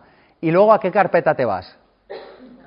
Te vas a caliente y empiezas a responder los asuntos calientes del día. Conclusión, toda tu ansiedad de va a saltar una cosa que me va a estallar y no me voy a dar cuenta, ya se ha parado. ¿No lo veis? La sensación vuelve a ser de control, vuelve a ser una sensación de que tú trabajas y tú eres el que dominas la situación y no la situación la que te domina a ti. Después de la de caliente, ¿a cuál te vas? A templado, muy bien, muy bien. Y después de templado, pregunta de nota. A la que toque. a frío. ¿Te vas a frío o a la que toque? Depende, pero yo, bueno, no sé, esto ya cada uno que se lo apañe como quiera. Pero caliente seguro que sí, ¿vale? Y luego hay un pequeño eh, asterisco en todo esto, y es que si la tarea dura menos de un minuto o menos de dos minutos, no lo lleves ni a caliente, ni a templado, ni a frío, hazlo. Pero esto solo aplica cuando estás muy tranquilo. Yo, por ejemplo, esta mañana me he procesado el correo a toda velocidad porque he tenido una mañana con muchos eh, asuntos. Y entonces me lo he procesado y me lo he llevado directamente. No he respondido todas las tareas del minuto, porque cuando lo he procesado quería ver lo que había, quería ver si había algo que quemaba mucho. ¿Se comprende esta idea? Si algo que queme mucho, algo que no sea para mí o algo que tenga que reenviar. Entonces ya visto que no hay nada que quema que quema tanto, eh, ya me largo y me voy a hacer otras cosas. Pero si dispones de un ratito, lo ideal es que las cosas que duran menos de uno o dos minutos, te las quites en el, en el momento. Entonces, procesas el email, lo de menos de uno o dos minutos lo haces, lo que no lo llevas a caliente, templado, frío o la carpeta del día de la semana que te toque. Conclusión, en 15-20 minutos tienes la bandeja de entrada vacía. Si vamos, yo, mis sueños eróticos más profundos me he pasado años deseando tener la bandeja de entrada vacía. ¿No lo vemos? Te da una sensación de control del tiempo, te da una sensación de control de tu vida. Y eso es lo que os estoy proponiendo que hagáis. Este sistema tarda en implementarse bien alrededor de un mes. Dime.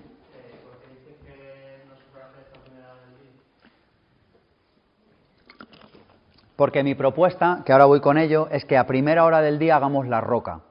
La roca es esa tarea que va a marcar la diferencia en tu vida. Nadie va a pasar a la historia por responder emails, lo siento. Pero ya era hora que alguien lo dijera. O sea, no se verá la estatua. ¿eh? ¿Os imagináis ahí en la Puerta del Sol dentro de 200 años? ¿eh? Mario respondía 146 correos al día con el portátil y la PDA. ¿Ves? Así como... No, no va a pasar eso. O sea, en realidad lo que tenemos que hacer a primera hora es aquello que va a marcar la diferencia en nuestra vida.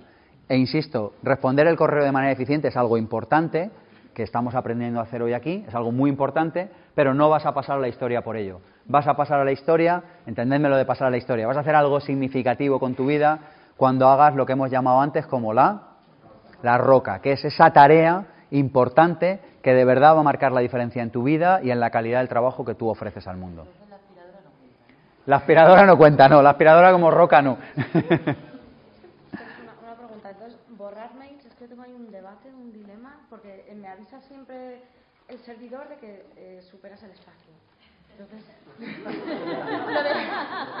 A ver, yo, de yo, borrar mails me da como, en, en mi trabajo antiguo, como me dijeron que no puedes borrar mails, porque Sí. tengo ahí como la creencia, pero a ver, yo tengo el síndrome de Diógenes digital. Entonces yo igual no soy la persona más adecuada para decirte, pues yo lo guardo toda mi vida digital está guardada. Entonces igual, no sé, pregúntale a alguien más sensato en la sala, no sé, no sé qué decirte. Yo solo doy, solo doy consejos de algo que, que- que sé que hago bien, de lo, Lo almacenas en local, entonces, ¿no? Eh, es que lo puedes almacenar en local o lo puedes almacenar en remoto. Pero lo importante hoy no es eso, que ese es otro tema. Hoy estamos hablando de tiempo y lo luego, si quieren, montamos un grupo de debate cuando acabe la conferencia, montamos un grupo de adictos al síndrome de Diógenes digital y vemos a ver cómo salimos de esta. ¿Qué se? ¿Se pactan? ¿Sí? ¿Vale? Se- es que no entiendo. Si se pacta, que alguien te manda un correo electrónico. Vale, ¿dónde iría, ¿dónde iría si es importante eso? En agenda, recordatorios. Iría a agenda, recordatorios. ¿Lo veis? Porque estás pendiente de que un tercero te mande un correo. Os he propuesto tres herramientas para manejar mejor vuestro tiempo. La primera era agenda, la segunda son las listas y la tercera es el correo electrónico. Son tres herramientas para administrar mejor nuestro tiempo. Yo eso, caballero, lo pondría en, en- en- en agenda, en recordatorio. Yo pondría, me ha mandado el email, tres interrogaciones, que para mí es el indicativo de que es solamente un recordatorio. No es una pregunta real, es un recordatorio. Bueno, más cositas. Em, un email, una acción. Seguimos con el email, ¿vale? Un email, una acción. Comprométete a que cuando proceses el correo tomes una acción con cada email y que cuando respondas el correo, salvo que haya algo que te impida hacerlo, un email, una acción. ¿Se entiende esto? No. Fijaros, a ver, a ver si a alguien le ha pasado en la sala esto.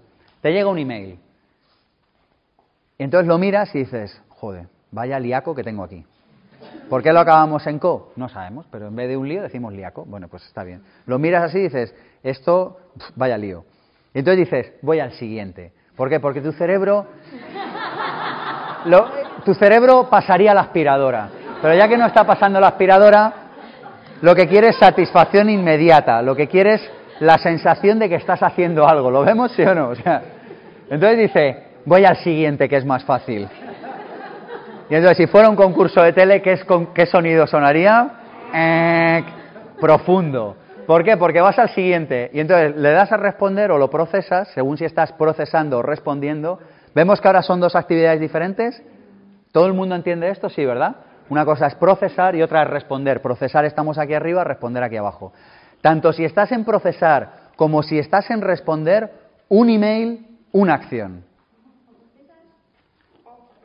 O si estás procesando es, ya lo pienso luego a qué carpeta va. No, macho, espabila, mándalo a una carpeta. Si dudas, caliente.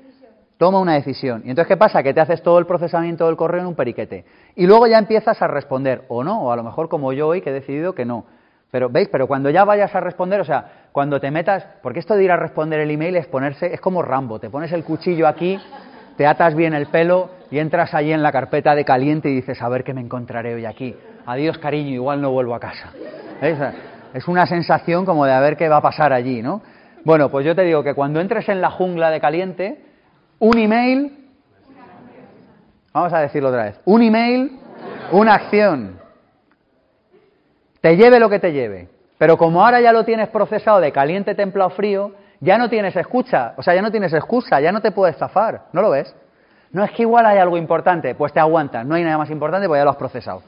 Es eso lo que te toca. ¿No lo ves? Ya no te puedes escapar. Fíjate que antes te escapabas y decías, no, voy a seguir mirando el resto, a ver si hay algo que vaya a afectar la, historia de la humanidad. ¿eh? Imagínate que en los 26 que no he mirado hay algo que afecta a la historia de la humanidad. Entonces miras el del lío y te vas al siguiente. Conclusión, el del lío sigue donde? En la bandeja de entrada. Y te está robando qué? Tiempo y energía. ¿Lo vemos sí o no? ¿Por qué? Porque lo miras cinco veces antes de hacer algo con él. Y yo te digo, no lo mires cinco veces. Algunos, se algunos les da la risa nerviosa porque dicen, llevo con correos de esos en la bandeja de entrada un mes. ¿Sí o no? Seis meses, va, que no miro, venga. Seis meses, ¿alguien tiene correos de esos de hace seis meses? Sí, solo tres en la sala, ya.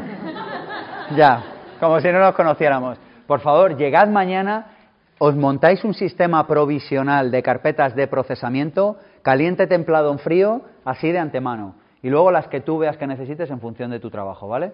Luego las vas a ir cambiando, ¿eh? Yo cuando empecé este sistema tenía más, luego lo reduje, luego lo volví a ampliar. O sea, tú lo vas viendo, ¿no? Porque a lo mejor tienes una carpeta que solo entra un email a la semana. Pues llévatelo a caliente o llévatelo a templado y listo, ¿sabes? Pero la idea es, aquellos que tengáis emails de, de tiempo, daros mañana el lujazo daros mañana el lujo, haceros un regalo de tener la bandeja de entrada vacía o con las cinco o seis cosas del día. ¿Lo veis? O sea, que todo luego se almacenaría, la bandeja de entrada nada. La idea es, tener, la idea es si tienes la bandeja de entrada vacía o prácticamente, o sea, con los cuatro asuntitos del día o cosas así, eso te va a hacer ganar muchísimas horas al mes. Y como tengas un volumen de correos alto, cuando te hablo de horas, te hablo de muchas horas. Muchas, ¿eh? Muchas horas.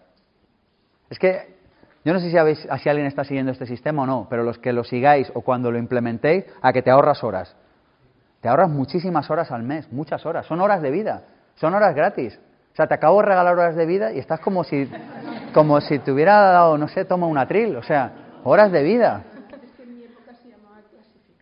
Clasificar, bueno, pues llamarle como queráis. Si el nombre da igual. Si en vez de procesar, queréis llamarle clasificar. Bueno, pero que da igual el nombre. Pero está, clara la, está claro el concepto de la bandeja de entrada, lo clasifico. Y atención, lo mismo con el papel. ¿eh? El papel que te entra en casa, no permitas que se te acumule. Lo llevas al sobre o al cajón de procesamiento. Importantísimo. ¿Por qué? Porque si no te pasas el día moviendo el taco de cartas o de correo o de papeles para acá y para allá. O sea, la idea es simplificar tu vida al máximo. Porque una vida sencilla merece más la pena ser vivida. ¿Sí o no?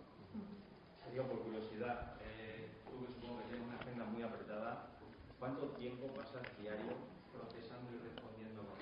Pues mira, yo yo desde que implementé este sistema y lo implementé con mi asistente y nos pusimos los dos absolutamente en serio con este asunto, lo que te puedo decir es que en promedio estoy una hora, una hora y pico menos al día en el correo electrónico. En promedio. Yo creo que, vamos, sin duda te diría una hora. O sea, una hora al día ya, te, vamos, te lo firmo ahora sin, y, te diría que, y, y te diría que algunos días hasta más. ¿Por qué? Porque me permite que antes llegaba una cosa y decía, no, esto y no lo hago, lo hago mañana. O decía, va, me lo quito ahora. Y entonces tenía que ir a hacer esa tarea, mientras que ahora trabajo por bloques. ¿Se comprende la idea? Trabajo por bloques. Todo lo que es de eso lo llevo al bloque. Tú fíjate, solo, solamente la cantidad de horas que se nos van al, al, año tecleando contraseñas o tecleando cosas que, o abriendo, ya aunque la tengas metida en las cookies, solamente abriendo la página. ¿Veis? Si dices, yo hago todo lo de Facebook junto, todo lo del uh, banco junto, todo lo de esta página web junto, solamente en, la cantidad de tiempo que ganas abriendo y cerrando, es que ahorras muchas horas al mes. Probadlo. Y además eres más eficiente. Claro. Y además tienes abierto el Excel que necesitas mirar algo para contestar a los proveedores y tienes abierta la, carpeta de plantillas de proveedores. Es decir, tienes abierto todo eso. Pero claro, al final decimos, no, si no tardo nada en abrirlo. Bueno, ya, le das, pero cinco segundos tarda. Es que despreciamos el, igual que en otras conferencias de esta serie de conferencias hemos hablado de que despreciamos el valor de los pequeños actos para que sumen a nuestra vida, despreciamos el valor de leer una página de un buen libro, pero eso suma mucho. Pero también despreciamos el valor de los cinco segundos en abrir el Excel. Yo no sé vosotros, pero yo no quiero pasar mi vida moviendo emails de un sitio para otro ni esperando así a que abra el Excel. ¿Lo veis? bueno, ya que hay que hacerlo, pues trabajo por bloque, hago todo eso de una sola vez o lo más próximo a una sola vez que se pueda. ¿Seguimos? Siguiente cosa para utilizar el email. Enamórate de las plantillas. Te diría más, enamórate de las plantillas personalizadas.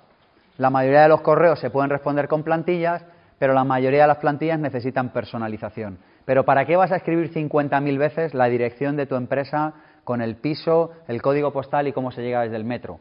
Tenlo en una plantilla y cuando tengas una reunión con alguien, le copias la plantilla de cómo llegar aquí y le pones, estimado Manolo, me encantará que no sé qué y que no sé cuánto, zasca y le copias la parte de la plantilla que no está aportando nada de valor. Es más, si la escribes una sola vez bien, le estás dando más valor que si la escribes mal 100 veces porque vas con prisa. Borradores, sí, tener borradores, tener plantillas que te permitan copipastear las partes en las que tú al escribir eso no estás aportando valor. ¿Lo vemos la utilidad de esto también? La cantidad de horas que vamos a ahorrar al año. Bueno, más cositas. Eh, escribe emails pensando en la recuperación del correo electrónico. Recuperar información es cómo accedo yo a esa información dentro de dos años cuando necesite recuperar esa información o acceder a ella. Escribe correos electrónicos con tus compañeros, clientes, proveedores, socios o con quien sea, pensando siempre en la recuperación y te harás un favor a ti, a la empresa y al universo en general. Así que esto de un correo electrónico que empezasteis hablando de un viaje a Málaga y seis años después seguís con el reenvío, reenvío, forward, reenvío, reenvío, reenvío del viaje a Málaga y en realidad hoy estáis hablando de si ha pagado el cliente B, eso es una absoluta tontería porque no te permite recuperar bien la información. Cada asunto, o sea, cada tema, un email independiente con un asunto, salvo que sean varios asuntos del mismo tema. ¿Me he explicado? Oye, cinco cosas de este cliente, entonces las mandas en un email. Pero si es una cosa del cliente A, otra del cliente B y otra de que nos vamos de viaje, mandas tres emails.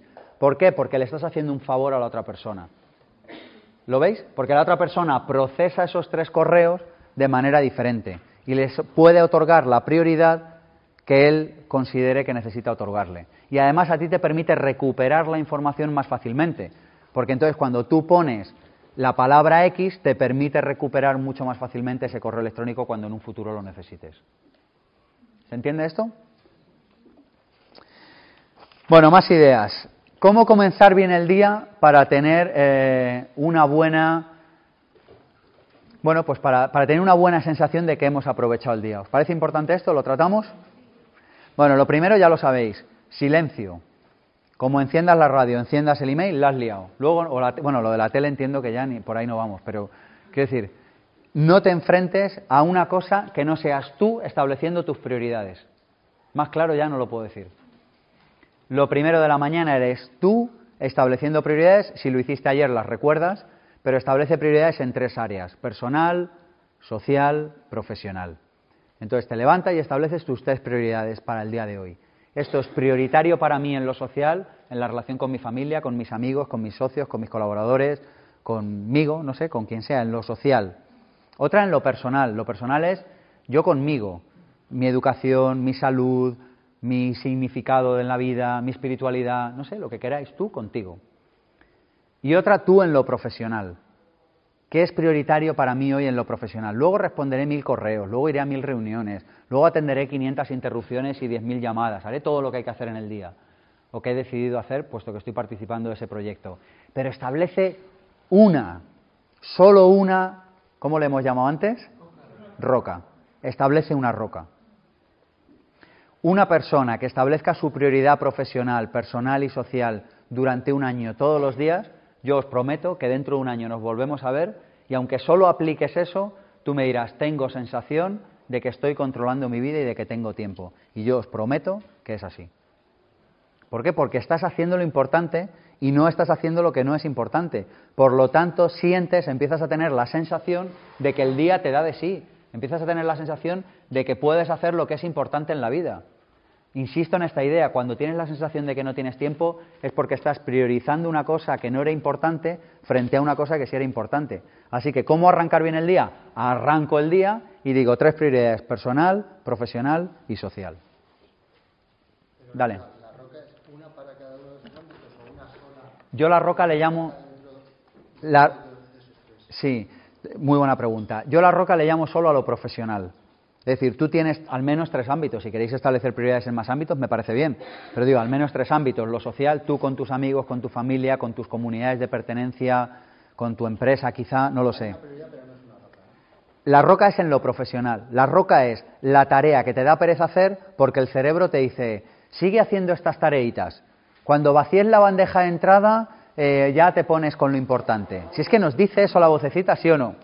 Cuando te salgas del atasco que tienes, ya empiezas con ese proyecto. ¿Y cuándo te sales del atasco? Nunca. Mira, por lo menos veo que esto lo tenemos claro. No te sales nunca. Entonces, por lo menos, salva el primer ratito del día profesional para hacer lo importante. Entonces, tú fíjate que vamos a poner que arrancas a las 9, a las 10 o a las 8, a la hora que sea. Le dedicas una hora o dos horas. Si arrancas a las 9 y aguantas sin abrir el correo hasta las 11, tú de 9 a 11 haces tu roca. Que es eso importante, eso es lo que tú lideras, eso es lo que va a ser un proyecto que aporta a la humanidad. Y a las 11 ya te dedicas al resto de cosas. Dale. Sí, sí. ¿Es lo prioritario o es lo importante? Es lo Porque puede ser algo que es una prioridad, una urgencia en tu trabajo, pero no es lo que ha sentido tu vida, no es realmente lo importante. Entonces, tienes que hacer lo primero cuando tienes mucha energía, nada más empezar sin abrir el correo. Lo importante... ¿Lo importante o lo prioritario? La roca es lo importante. La roca es lo importante, no urgente. ¿Conocéis el cuadrante doble? Importante, urgente, importante, no urgente urgente, no importante, bueno, ahora me liaré, pero o sea, todas las combinaciones posibles de importante, urgente con un no y sin un no delante, ¿veis?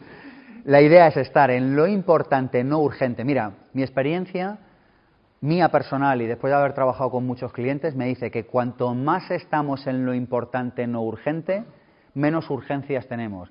Es más, si estás tus primeras horas del día en lo importante, en urgente, llegará un momento en que cuando llegue una urgencia casi te sorprenderá. Dirás, ¿cómo es posible que haya una urgencia? De verdad, ¿eh? Cuando estás en lo urgente es porque no has estado en lo importante. Fin del asunto. Conclusión, dedícate todas las mañanas a estar media hora, una hora, dos horas, no sé, lo que puedas y quieras, a estar en lo importante, no urgente. Y por cierto, os doy otra técnica que funciona para lo urgente. Técnica del café caliente. Te llega algo urgente y es como si te llegara un café hirviendo. ¿Tú te tomas un café hirviendo? No, lo dejas estar, ¿verdad? Pues con lo urgente también, déjalo estar un poco. Como el café, no digo que no... ¿Veis? O sea, no, no estoy diciendo que no lo hagas, estoy diciendo que lo dejes 10 minutos. Porque a lo mejor en 10 minutos te das cuenta de que no era tan urgente. Porque claro, cuando llega algo urgente, es que ahí sale nuestro ego y nuestra vocecita y dice, a salvar el mundo. Hoy salvaré la empresa y que se note que he sido yo el que he hecho lo urgente, ¿veis? Pero rara vez cuando estamos en lo urgente estamos en lo importante. Por tanto, lo que os insisto es que estemos en lo importante porque eso nos va a permitir, primero, disfrutar de más tiempo y segundo, disfrutar de una mayor calidad de resultados en el trabajo. Bueno, ¿seguimos? Venga. Más ideas. Cierra el día planificando el día siguiente. Cierra tu día planificando el día siguiente. Es decir, dedica cinco minutos,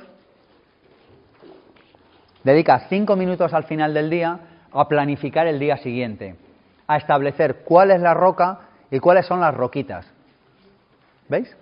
Es decir, qué es lo que sí o sí vas a hacer y qué es lo que sí que te gustaría hacer si dispones del tiempo, la energía y si se te da bien el día. ¿Lo vemos? Esto te va a ahorrar muchísimas horas en tu vida, muchas, porque te va a permitir ir a lo importante, ir a lo prioritario y estar donde tienes que estar. Bueno, vamos con más hábitos. Cerramos la conferencia con algunos hábitos para administrar mejor nuestro tiempo. Venga, vamos. Primer hábito, cuando tengas que elegir entre tiempo y dinero, vemos que muchas veces son como dos factores que están relacionados, ¿verdad? Dices, o me cojo este billete de avión que es más barato, pero me hace perder más tiempo en el aeropuerto, o me cojo este otro que es más caro y no perderé tiempo en el aeropuerto. No sé, me lo acabo de inventar, pero estoy seguro que me, que me explico, ¿verdad? Hay muchas decisiones que se contraponen entre tiempo y dinero. Mi opción personal desde hace muchos años es que siempre opto por cuál? Por tiempo. Porque el dinero lo podré recuperar si se me da mal, pero el tiempo nunca jamás lo voy a poder recuperar. Así que entre dos opciones siempre escoge tiempo y verás cómo empezarás a ganar o a disfrutar de muchísimas más horas libres al mes o al año. Total, cuando te mueras tampoco te vas a poder llevar el dinero.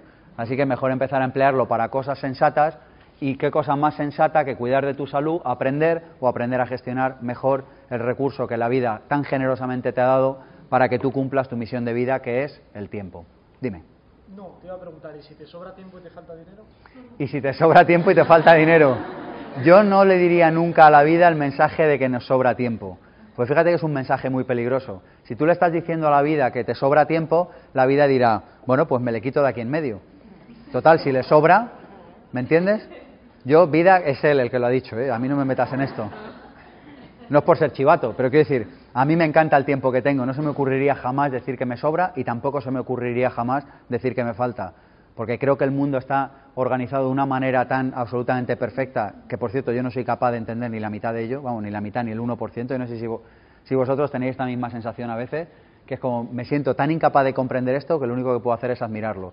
Así que yo no diría nunca que me sobra tiempo porque de hecho no creo que sea así. ¿No? ¿Te gustaría tener días de 22 horas, por ejemplo? No me sobra tiempo, pero me falta dinero. Vale. ¿Veis? bueno, entonces lo que nos queda es aportar más eh, emplear más inteligentemente nuestro tiempo para aportar más valor a otros seres humanos, que como sabemos es la manera más rápida y más directa para acceder a la abundancia económica. ¿Lo vemos? en tanto que yo aporto más valor a otros seres humanos, los otros, estoy desequilibrando la balanza de la vida, que como sabéis siempre tiende al equilibrio. Entonces yo empiezo a poner aquí valor, valor, valor, valor, valor, y entonces la vida dice, uy, voy a restablecer el equilibrio, y dice, ¿qué pondré aquí? Y dice, bueno, le voy a dar algo de dinero al chaval. ¿Veis? Funciona así. La cuarta ley, la ley del equilibrio, de vivir con abundancia, eh, si no tienes el libro te dejamos que te lo leas ahí, no te cobramos, lo explica. Échatelo un vistazo, en serio, si quieres. ¿Había otra pregunta por aquí? ¿No? ¿Me ha parecido? ¿No? Vale. ¿O alguien ha levantado la mano? ¿No? ¿Me ha parecido? No. Dar valor a otros es generar en otros seres humanos la resolución a un problema, a una necesidad o a un anhelo que tienen. Por ejemplo, yo hoy espero haberos aportado algo de valor con algo que vosotros percibíais, espero hasta entrar hoy por esta puerta, como un problema, una necesidad que era como que me falta tiempo, ¿sí o no? Entonces, eh, en tanto que yo doy valor, la vida se encarga de organizarlo para que nosotros disfrutemos de abundancia económica. ¿Me he explicado? Al final pensad que cualquier persona a la que le va bien en lo económico es porque ha aportado valor a otras personas. El otro día me decía una persona, ¿y un distribuidor de drogas? Y decía, a su manera, con la que yo no estoy nada de acuerdo, pero a su manera está aportando valor. ¿Por qué? Porque había una persona que creía que para ser feliz necesitaba una sustancia y va este señor y le soluciona la necesidad ese problema que él cree que tiene. ¿Me he explicado? Entonces, en tanto que hace eso, gana dinero. Otra cosa es que estemos de acuerdo o no, que tú lo harías o no. Pero vemos cómo funciona. Es decir, claro, es más lógico hacerlo en algo que esté de acuerdo a tus principios y tus valores. Y ese es el principio que rige a todo lo que hacemos en el instituto. Pero bueno, ¿se entiende la idea de fondo? Genial.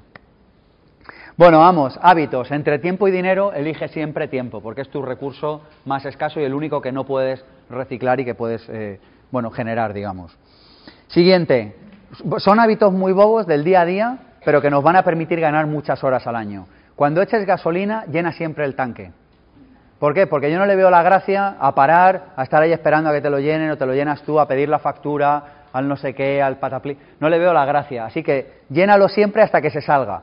Y tú pero hasta que se salga, hasta que se salga. ¿Por qué? Porque ese litro al final del año son muchos litros. Es decir, son muchas veces que te ahorras parar. A lo largo de tu vida te habrás ahorrado muchísimas horas parando a echar combustible, que es algo que a lo mejor a ti te entusiasma o le da la gasolina, pero a mí personalmente no me aporta mucho valor. ¿Vemos la idea? Siguiente concepto. Haz varios recaos o gestiones juntas. Defiéndete de salir a hacer solo una gestión o solo un recao. Acumúlalos. Y si tienes que hacer en una zona geográfica, acumúlalos por zonas geográficas. Es decir, sé muy cuidadoso de tu tiempo. Siguiente. Haz tareas de poca enjundia en los ratitos libres. Muchísimas personas valoran los ratitos libres del día. ¿Qué son los ratitos libres? Es, llego a una reunión diez minutos antes, porque aquí llegáis puntuales, ¿sí o no? ¿Eh? Llegáis puntuales, ¿eh, chicos? Llegamos puntuales, no, llegamos un cuarto de hora antes, o cinco minutos, lo que quieras. Entonces estás allí esperando. Y la mayoría no le damos mucho valor a ese rato. Yo te digo, ¿por qué no te procesas el correo en eso? Como ahora ya sabes que no es procesar, o sea, que ya no es responder, sino que es procesar, ¿veis la diferencia? Te lo puedes procesar. ¿Por qué? Porque procesar es una tarea de baja atención. La puedes hacer mientras esperas para una reunión, o mientras esperas para subirte a un avión o a un ave, o o no sé, o mientras estás esperando a que te atiendan en algún sitio, ¿sabes? O puedes llevar, yo por ejemplo llevo siempre una carpeta de procesamiento que es educación, entonces ahí meto artículos, meto, meto trozos de pelis que quiero ver, o, ¿sí? o sea, cosas que me mandan de, mírate este trozo del YouTube de una peli que habla de, me lo meto ahí. Entonces, ¿qué pasa? Que en ratitos perdidos del día, que es como, uy, se, ha ido esta persona, estoy esperando a otro que tarda cinco minutos, no me voy a poner con un bloque de alta enjundia, no me voy a poner a procesar una, a responder una carpeta de email, no me voy a poner con una roca, pero tengo cinco minutillos. ¿Qué hago? Aprendo, que es una cosa que me gusta mucho, me va a la carpeta de educación y voy mirando los... ¿Veis un poco? O sea, os invito a que aprovechéis esos ratitos de poca enjundia aparentemente, pero que a lo largo de tu vida van a ser muchísimos minutos para que cuando luego llegues a casa o llegues al despacho hayas hecho esas tareas que si no además te tienes que poner a hacer cuando en realidad lo que deberías estar haciendo es la roca. Más cosas. Determina cortafuegos. Esto a mí me cambió la vida igual. ¿Qué es un cortafuegos? Un cortafuegos es. Yo, por ejemplo, tengo un cortafuegos, por, tengo muchos, ¿eh? pero por decir uno, el 1 de agosto. El 1 de agosto hay un cortafuegos en mi vida. Eso significa que entre el 1 de agosto y el 20 y muchos 30 y pocos de septiembre, ¿veis? O sea, ahí hay un cortafuegos. Eso significa que en esos días puedo crear, puedo innovar, puedo, no sé, estaré trabajando, si decido trabajar, en rocas. Pero no estaré trabajando en tareas de poca enjundia. ¿Me he explicado? Es un cortafuegos mío, cada uno que se ponga el que quiera. Otro cortafuegos, pase lo que pase, yo a las 3 me voy a comer, o a las 5 me voy a casa, o antes de las 10 no me levanto porque no me da la gana. ¿Veis? O sea, te pones un cortafuegos donde a ti dé la gana. Y un cortafuegos, lo bueno es que una vez que tú lo has puesto, tu cerebro lo entiende y te hace ser mucho más productivo. ¿Por qué? Porque sabe que ahí hay un cortafuegos, es decir, que avanzará el fuego, pero que de ahí no pasa. ¿Me estoy explicando, sí o no? Oiga, yo, cuando, además lo maravilloso de esto, yo lo he vivido, es que cuando tú te comprometes con un cortafuegos de verdad, no sé cómo, te las apañas para que el fuego no pase del cortafuegos. ¿Veis? ¿Os ha pasado esto, sí o no? Que tú dices, el día 1 de julio me voy de vacaciones. Macho, no sé cómo lo haces, pero del 23 al 30 de junio te dejas todo cerrado, todos los correos respondidos, todo lo que te ha pedido el jefe, el colaborador, el empleado, el cliente, el proveedor. ¿Por qué? Porque sabes que si no te llaman en vacaciones. Es decir, has puesto un cortafuegos. Yo lo que te invito es a que pongas muchos cortafuegos en tu vida, allá donde los consideres. ¿Para qué? Para incrementar tu productividad. Porque si no tienes un cortafuegos, el fuego pasa. Si tú no tienes claro que trabajas de X a X, cuando llega la hora X, la segunda X, ¿qué es lo que pasa? Que el fuego sigue avanzando. ¿Lo vemos? Bueno, y por último, compra de calidad, porque eso te ahorrará muchísimas horas de tu vida yendo de compras. ¿Lo vemos? Compra de calidad, te va a ahorrar muchas horas, fíjate la cantidad, ya no solo el destrozo al medio ambiente y el destrozo a tu bolsillo. Comprar de calidad te ahorra infinidad de horas a lo largo de tu vida de ir de compras. Yo no sé si a alguien le gusta en esta sala y me alegro. A mí no, no sé, no, Se me ocurren por lo menos 528.000 actividades más eh, importantes en mi vida que ir a una tienda a probarme cosas. Conclusión, cuando voy me compro lo mejor que puedo. ¿Por qué? Porque he observado que dura más tiempo y así con todo. Te compras una batidora, cómprate la mejor. ¿Por qué? Porque tiende a durar más. Tiende, no siempre va a ser, pero tiende a durar más. Y como tiende a durar más, con que te dure un poquito más y ya no tengas que volver a ir de compras, ya lo has amortizado. ¿No lo vemos? Así con todo. Yo lo hago, ¿eh? Llevo muchos años haciéndolo. Me compro un atril, el mejor. Ya está. Y si no, pues será que no lo necesito. No, es que no sé si comprármelo bueno o malo. Si dudas, no te lo compres, alquílalo. Pero si te lo compras, cómpratelo mejor. ¿Qué os parece? Y además eso te da una sensación de abundancia que es bonita. Y por último, haz todo contracorriente. Tardarás mucho menos.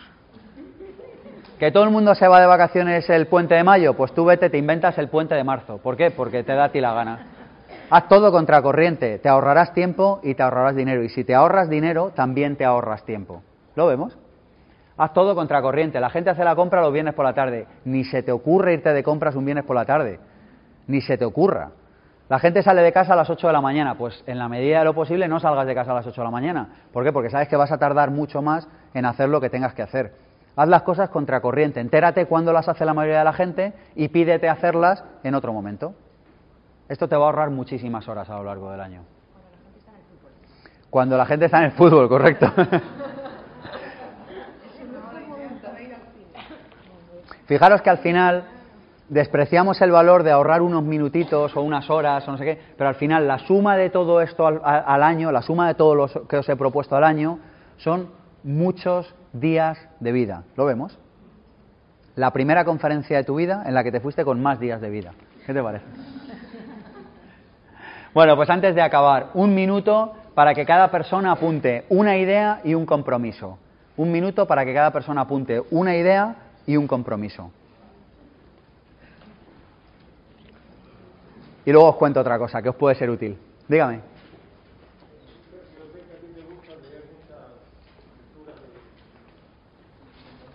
Sí. No, yo no lo agendo. Yo por las noches leo. No lo agendo porque ya me sale. Y luego en los viajes me gusta leer también. Pero yo no lo agendo. Pero estaría muy bien hacerlo, o sea que sería perfecto, claro que sí.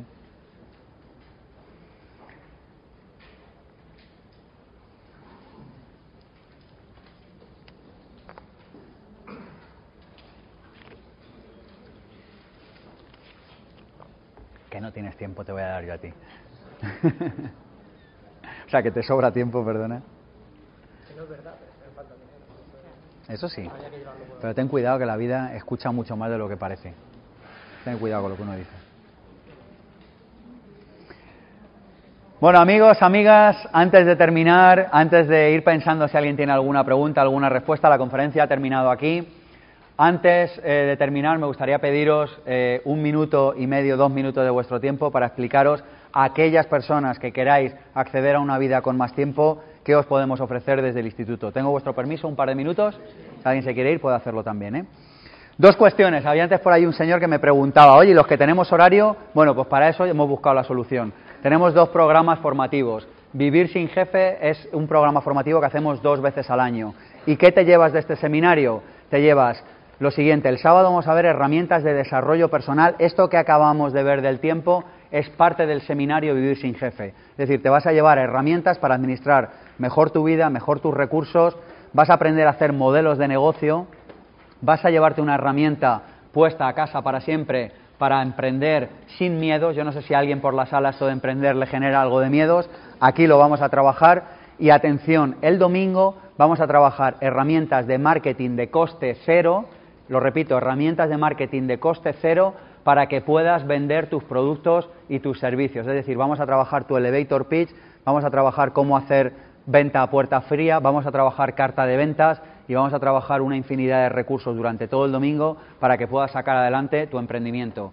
El precio del curso es de 497 euros y te prometo que te vas a llevar mil veces su valor si aplicas. Si no lo aplicas, claro, por supuesto que no pero si lo aplicas te vas a llevar herramientas bajadas. ¿Os ha parecido que lo que hemos hablado aquí está aterrizado? ¿Está bajo eh, a suelo? Bueno, pues el seminario es así durante dos días. Las personas que se apunten hoy aquí con nosotros y la oferta caduca cuando salgamos por la puerta, 327 euros con un acompañante gratis. ¿De acuerdo? Y con garantía total de devolución, marca de la casa del Instituto Pensamiento Positivo.